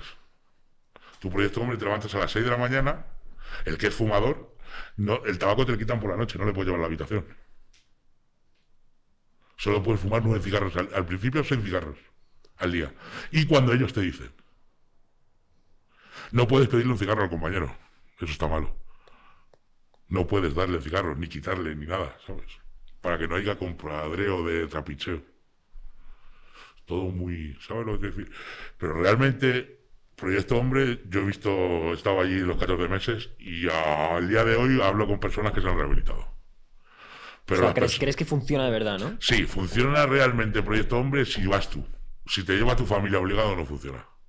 No conozco ninguno que haya ido con su familia y, se haya reinsertado. Claro, o sea, tienes Si que tu familia te obliga a ir allí, que está pendiente de ti todo el día, que tal, tal, eso. A lo mejor hay algunos casos que pueda haberse evitado, pero muy poquitos. Pero el que realmente iba allí porque ya se sentía destrozado era el que realmente salía de ahí. Pero porque salía de ti el cambio. Exacto. Exacto. Heavy, ¿eh? Sí, pero vamos, que para mí Proyecto Hombre, el que esté en la droga, otros centros no conozco. Te estoy hablando de Proyecto Hombre porque es el que conozco. También habrá otros centros buenos por ahí. Pero que el que realmente quiera dejar la droga, que es lo mejor que pueden hacer en su vida, que yo soy otra persona diferente, tiene que ir a un sitio de esos. Vamos, yo creo que a toda persona, aunque no se drogue, le vendría bien un, un tiempo Proyecto Hombre Te hace mejor para persona. hacerte mejor persona y para recuperar tus valores. ¿Sabes lo que te a decir? Sentirte que bien contigo mismo, recuperar tus valores, sentirte que hacer la... No sé. Y allí, dormías allí, claro, en el Sí, sí, yo complejo dormía ese allí, todo el rato. dormía allí todo. ¿Cuánta gente había allí? Eh, durmiendo éramos 12, 13. Y luego por la mañana éramos como 40 personas. allí. O sea, había gente que pasaba la noche Y, la lo- media y todos los que estábamos allí eran los que salíamos. Los que iban a casa y volvían, no- normalmente una vez pillamos allá uno con droga. Dentro del proyecto. Dentro del proyecto. ¿Y cómo gestionan eso? Una vez te pillan dentro con droga. Le pillaron, le echaron. Eh, A mí me echaron dos veces. A mí me echaron dos veces y me volvieron a llamar 20 y tal. Me pusieron fuera de estructura porque le cogí a otro educador, el- Germán, pobrecito, y le puse así para arriba. Ese me da igual el nombre. Le puse para arriba, ¿sabes lo que te digo? Y, eh, me quería ir y no me dejaba irme. Todo porque yo me quería ir. Y casi le pegó entonces los otros. Cuando vino el director y los demás al día siguiente, me expulsaron 10 días. Me bajaron a Madrid, pero rápido me dijeron que me volviera porque no me querían perder. Ellos sabían que yo no Que tenías posibilidades de tenía salir. posibilidades de salir de ahí. Claro, porque es que además esto tiene que ser un forcejeo contigo mismo de quiero curarme, pero a la vez Sí. tengo necesidad Claro, de volver. Levántate por la mañana, ¿vale? Levántate por la mañana y que te dé un, un y la locura de irte y te vas. ¿Sabes lo que te decir? Y es que no te lo puede impedir nadie. Claro, es que tú no estás ahí preso. Luego había gente que estaba en prisión y se le sacaban a proyecto hombre. Ah, vale. Que eso es distinto. Pero eso es distinto. Si tú te vas, te van a coger y te van a prisión otra vez. Claro. ¿Sabes? Pero. Y a raíz de ahí, pues, mi vida cambió. Pues. Claro, nosotros vamos a hacer aquí una. va- Vamos a hacer un salto temporal grande para Para poner, un, para poner un poco de empaque. Vamos a hacer una segunda parte porque tienes una segunda, una experiencia mucho más larga en la Claro. cárcel. Pues tú ponte que me quedan lo más, eso, pues quedan 10 años de mi vida todavía. Claro, entonces vamos a, vamos a tocar, bueno, y, ya- y como la, la grabaremos otro día, si de repente se te, te acuerdas de cosas que quieras contar, estupendo. Pero para dar un poquito de empaque a la entrevista y hacerlo así como un poco redondo y que la gente también sepa cómo es tu vida ahora, porque ya se está viendo un poco el cómo has mejorado, cómo estamos un poco en ese punto de tu vida, ¿no? Eh, tu vida después de la cárcel, eh, estás, reinsertado la totalmente. Yo, un gran amigo mío que está dentro conmigo, eh, me echa una mano, él es empresario, me echa una mano y salgo. Y estoy dos años con él trabajando en, un sitio suyo de mantenimiento. A raíz de ahí me voy con un amigo, me saco la titulación de, de contra de los extintores, y un amigo mío de Proyecto Hombre, de allí de Barcelona, me engaña y se pega siete meses sin pagarme. ¿Sabes? Y tú si te ves currando. siete meses currando, me saco todas las titulaciones, me saco todo y me engaña. Y luego, pues, lo que siempre me ha salvado mi vida, mi familia. Llego a mi familia, mi familia vente con nosotros, mi familia son ganaderos, yo como tengo menos de 40, en esa época tenía menos de 40, 40 años, hasta los 41 años, me podía hacer joven ganadero. Me hago joven ganadero, me dan unas subvenciones, cojo el paro, porque los, todo el tiempo que está en la cárcel estás cotizando, si trabajas Claro, dentro, Vale. si trabajas tú cuando sales tienes paro o tienes escarcelación. ¿Vale? Tú cuando sales, si no tienes trabajo, te dan 18 meses de escarcelación, 480 euros o 500, no sé si son 520 o 480 Al mes. al mes. O lo puedes coger todos juntos y vas a coger una empresa como el paro. Vale. ¿sabes? Yo cogí el paro y eso, y eso es lo que me ha dado para yo. Claro, o sea, tú al salir cogiste el paro, que fue diez y pico mil euros, Sí, y te sí. sirvió para montar una empresa. tú. Me sirvió para montar la empresa de ganadería con mi familia. Nos daban para coger subvenciones, que el ganado, si no agarras de subvenciones, no eso. Y con ese dinero, y gracias a mis padres que me han dejado dinero, pues ahora estoy montando un negocio ahí en mi pueblo y un local de hamburguesas y demás, con mi propia carne y demás. Y la verdad que me está yendo genial. Qué guay. Enhorabuena por eso. Paco. Sí, Felicidades. sí, sí. Después de Bueno, revisar... para vosotros, gracias a Lucas, a Denon. Eso es, bueno, si ¿Sabes? quieres contar alguna cosita Sí, con él, alguna sí, experiencia. Bueno, para porque- vosotros, gracias a Lucas, que me- es un niño que, bueno, todo el mundo, mucha gente le conocerá, a Denon. Yo a Denon le daba la hierba de chiquitín. Ese era un figurito. Me ha dejado contarlo él. Está bien. Sí, sí, le he Eso te preguntado, iba a le he decir, puesto como cara de, esto- Nada, nada. sabe él. Le he preguntado, le he preguntado. Es un cabroncete, es un crack, ¿vale? El otro día en un concierto lo dijo que yo le había ayudado a vivir. Yo le daba la hierba, ¿vale? Para que él vendiera, porque Denon con 13 años tuvo problemas con sus padres y demás, y se contó- fue a una casa y demás, Nos lo contó aquí. pero nunca le he dado cocaína, porque era un niño. ¿Sabes lo que te voy a decir? Y le cuidaba, estaba con él, en lo que podía, ¿sabes? Era como mi niño, le quería con locura. Que fíjate, yo, él, yo entro en prisión y él no pega el boom de la música. Yo le veo lo del Real Madrid y le veo lo de todo dentro de prisión y no sé qué es él. No lo reconoces. No, le No. reconozco. Y cuando salgo de prisión, después de 10 años, un amigo mío me hace una videollamada y aparece Lucas y yo no le reconozco. Hasta que él no me dice quién es, ¿eh? Tú fíjate los, los 12 o 13 años de mi vida ahí dentro, lo duro que han sido, que yo había retirado todas las, ¿sabes? Y ahora pues el chaval me está ayudando a mí también, me voy con él a trabajar y demás, y me está ayudando un montón, la verdad que le quiero con locura, ¿sabes? Pero ese chavalito ha sufrido mucho de pequeñito también, ¿eh? Un chaval duro, Sí, duro, que la vendía a muerte, que siempre estaba por ahí buscándose la vida como podía, pero sanamente, o sea, no era mala persona, ¿sabes? Por eso me gustaba y era un niño para mí. Pero nunca le he dejado cocaína. Porque es que, aunque yo me pusiera además, Sabías que no era el camino. sabes que no es el momento.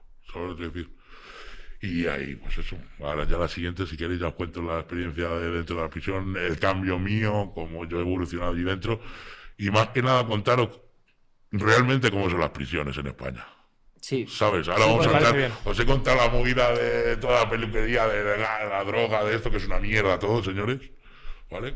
Que Sí, yo llevo esto 12 lo- años lo- fuera. lo pero estoy contando la verdad, ¿sabes? Contando lo que a mi vivencia, mi movida y. Pero no para que la gente vaya a traficar. No. Al revés, ¿sabes lo que te digo? Que ese mundo es una basura. Que es lo que os quiero contar, que yo he estado tan alto, tan alto y luego me he visto en la mayor miseria. Y eso lo hace la droga. ¿Sabes lo que te quiero decir? Y ahora me siento orgullosísimo de mí y de todos los que están a mi lado que me han apoyado también. ¿Sabes lo que te voy a decir? Que este episodio también pueda servir para chavales que a lo mejor incluso estén en una situación de empezar a Y empezar a trapichear. trapichear con sus plaquitas, con los porritos, ¿Qué con le- el esto. qué les van a- decir? Que se van a destrozar la vida. Mira, yo, esto va a ser una anécdota. Yo, dentro de prisión, una de las cosas también que me hizo cambiar mucho el chip, un amigo mío gallego, a muerte, él sabe, cuando hable de ello va a saber quién es, un narco potente, le cogieron con 5.000 kilos en un velero de cocaína y demás, o sea, tío potente. Y ese tío me dijo, hizo lo mejor esta vida, el mejor con- consejo. Es más bonito en la vida estar comiéndote un huevo frito tranquilamente, comiéndote un huevo frito, que estar maris- comiendo marisco mirando para atrás. ¿Sabes lo que te digo? Yo ahora soy sencillo, me gusta el campo, me gusta, yo me voy con mi perrito, me voy a dar paseo, me voy a disfrutar de la vida y no me hace falta nada, ni de la droga, ni del trapicheo, ni de nada. Y soy más, fe- y no paro, pero habéis visto que para pillarme en mi entrevista, ha sido complicado. Llevamos- que hemos ¿cuánto entrevistado llevamos? gente grande, macho. ¿eh? gente, artistas con, con, con calendarios locos, pero lo tuyo ha sido eh, de la jodida Beyoncé. A ese Pues, Sí, nivel. sí, sí. pues eso es trabajando. Está muy bien. ¿sabes? Ahora Está es bien. trabajando, es con mi ganado, con lo de las hamburguesas, quiero. Con, con Denon, estoy yéndome para arriba, para abajo, para todos los lados, ¿sabes lo que a decir? Y buscándome la vida, pero sanamente, y me siento súper orgulloso de lo que he llegado a conseguir, ¿sabes lo que a decir? Y Y, que- todos los chavales estos, al final lo que va a pasar es eso. Droga, cárcel, muerte y vivir mal, ¿sabes? Y destrozar a tu familia, claro.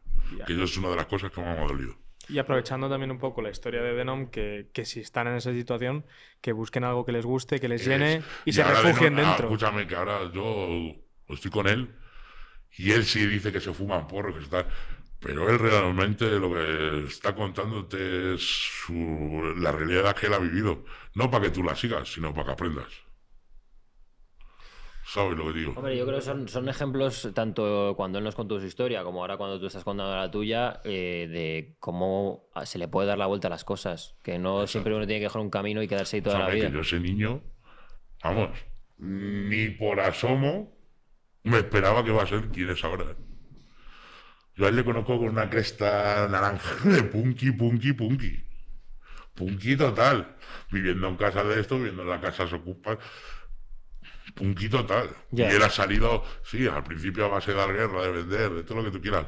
Pero un chico que, que yo creo que luego le oyes los conciertos, los mensajes que lanza y, y cómo hace su show y cómo hace todo. Y yo soy el padre de una criatura y aunque esté hablando de los porros, te está dando una lección. ¿Me entiendes lo que te voy a decir? De vida, de superación, de...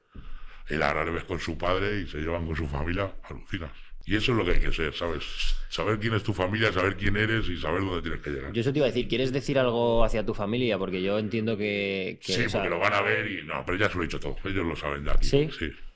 Ellos digo, es que, digo, ah, digo los, los nombras mucho, la importancia que tienen, o sea, con, tu, Sí, con cómo más- hablas, ve para mí es lo más que importante. Joder, Y lo, y lo que han estado también Es que apoyando. escúchame, yo de todo esto que te he contado, a a prisión no me ha ido a ver nadie, nada más que mis padres y un amigo. Sí. No hay más. Yo ahora he salido y no quiero saber nada de lo que era antes.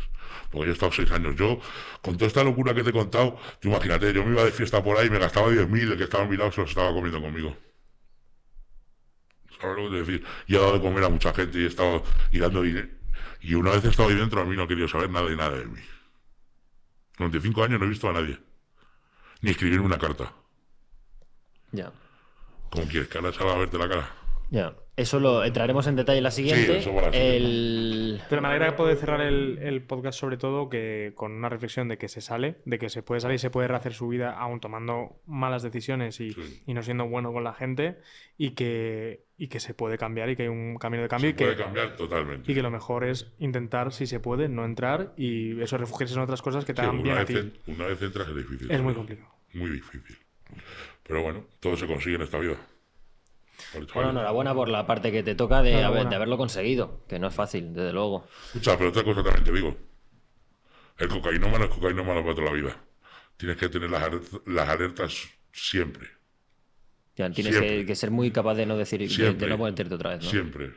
Yo el otro día, hace tres meses, me fui al Fabric, ¿vale? Como hubiera un niño que era amigo mío, me bebí cuatro copas y me puse. Lo reconozco. Llegué a mi casa, ¿vale? Me puse una raya y, fíjate lo que es esa raya que me puse, que fui a coger un gramo. Y me fui a mi casa, me senté, me encerré otra vez como antes y cogí el gramo, lo abrí y dije, ¿qué estoy haciendo?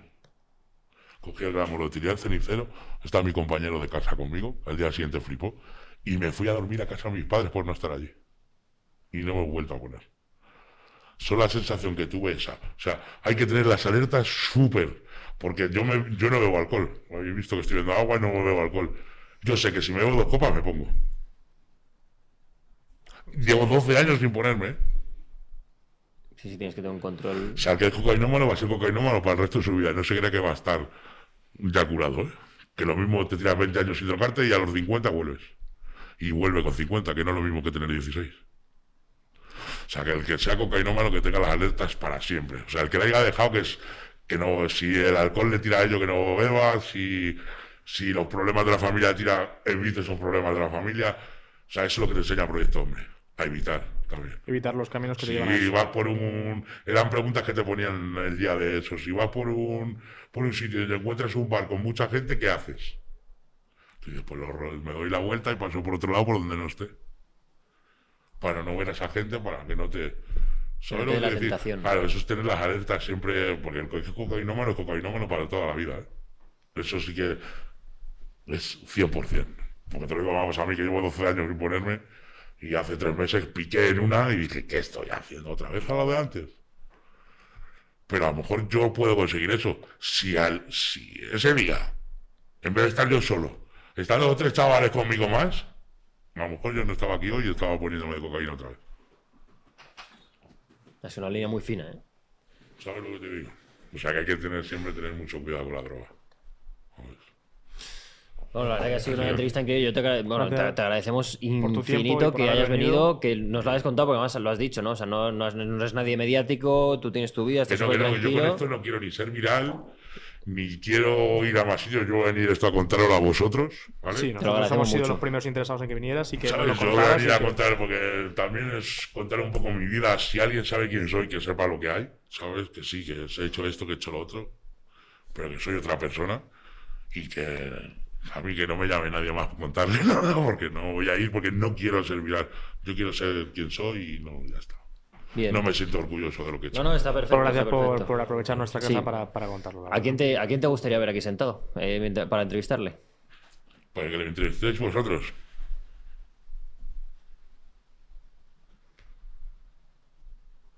¿Sabes quién es un chaval que dice la verdad? ¿Quién? Hincho. Estaría guapo. Estaría Vale. guay traerlo. Le quiero un montón. He estado, le conozco hace poco, pero he estado con él dos semanas en Canarias. Y es un crack. ¿Sí? Es un crack. Pues lo- lo- Entrevistarle, tirarle porque va a venir. Que si le tiráis va a venir seguro porque es un crack. Y ese chaval os va a decir, no tiene pelo en la lengua, y te va a decir lo que siente. Y, eh, para mí, las mejores entrevistas que hay es ese chaval. Pues lo miraremos. Pues lo miraremos para. Bueno, se Vale. queda pendiente una segunda parte. Creo que ha sido la, segunda parte. la puta hostia todo. Gracias otra vez por venir y por tu tiempo. Vale. Y por tu sinceridad. Gracias, de verdad. Ha sido increíble. Nos vemos en el siguiente episodio. Es. Esperemos que os haya gustado. Chao. Chao. Adiós.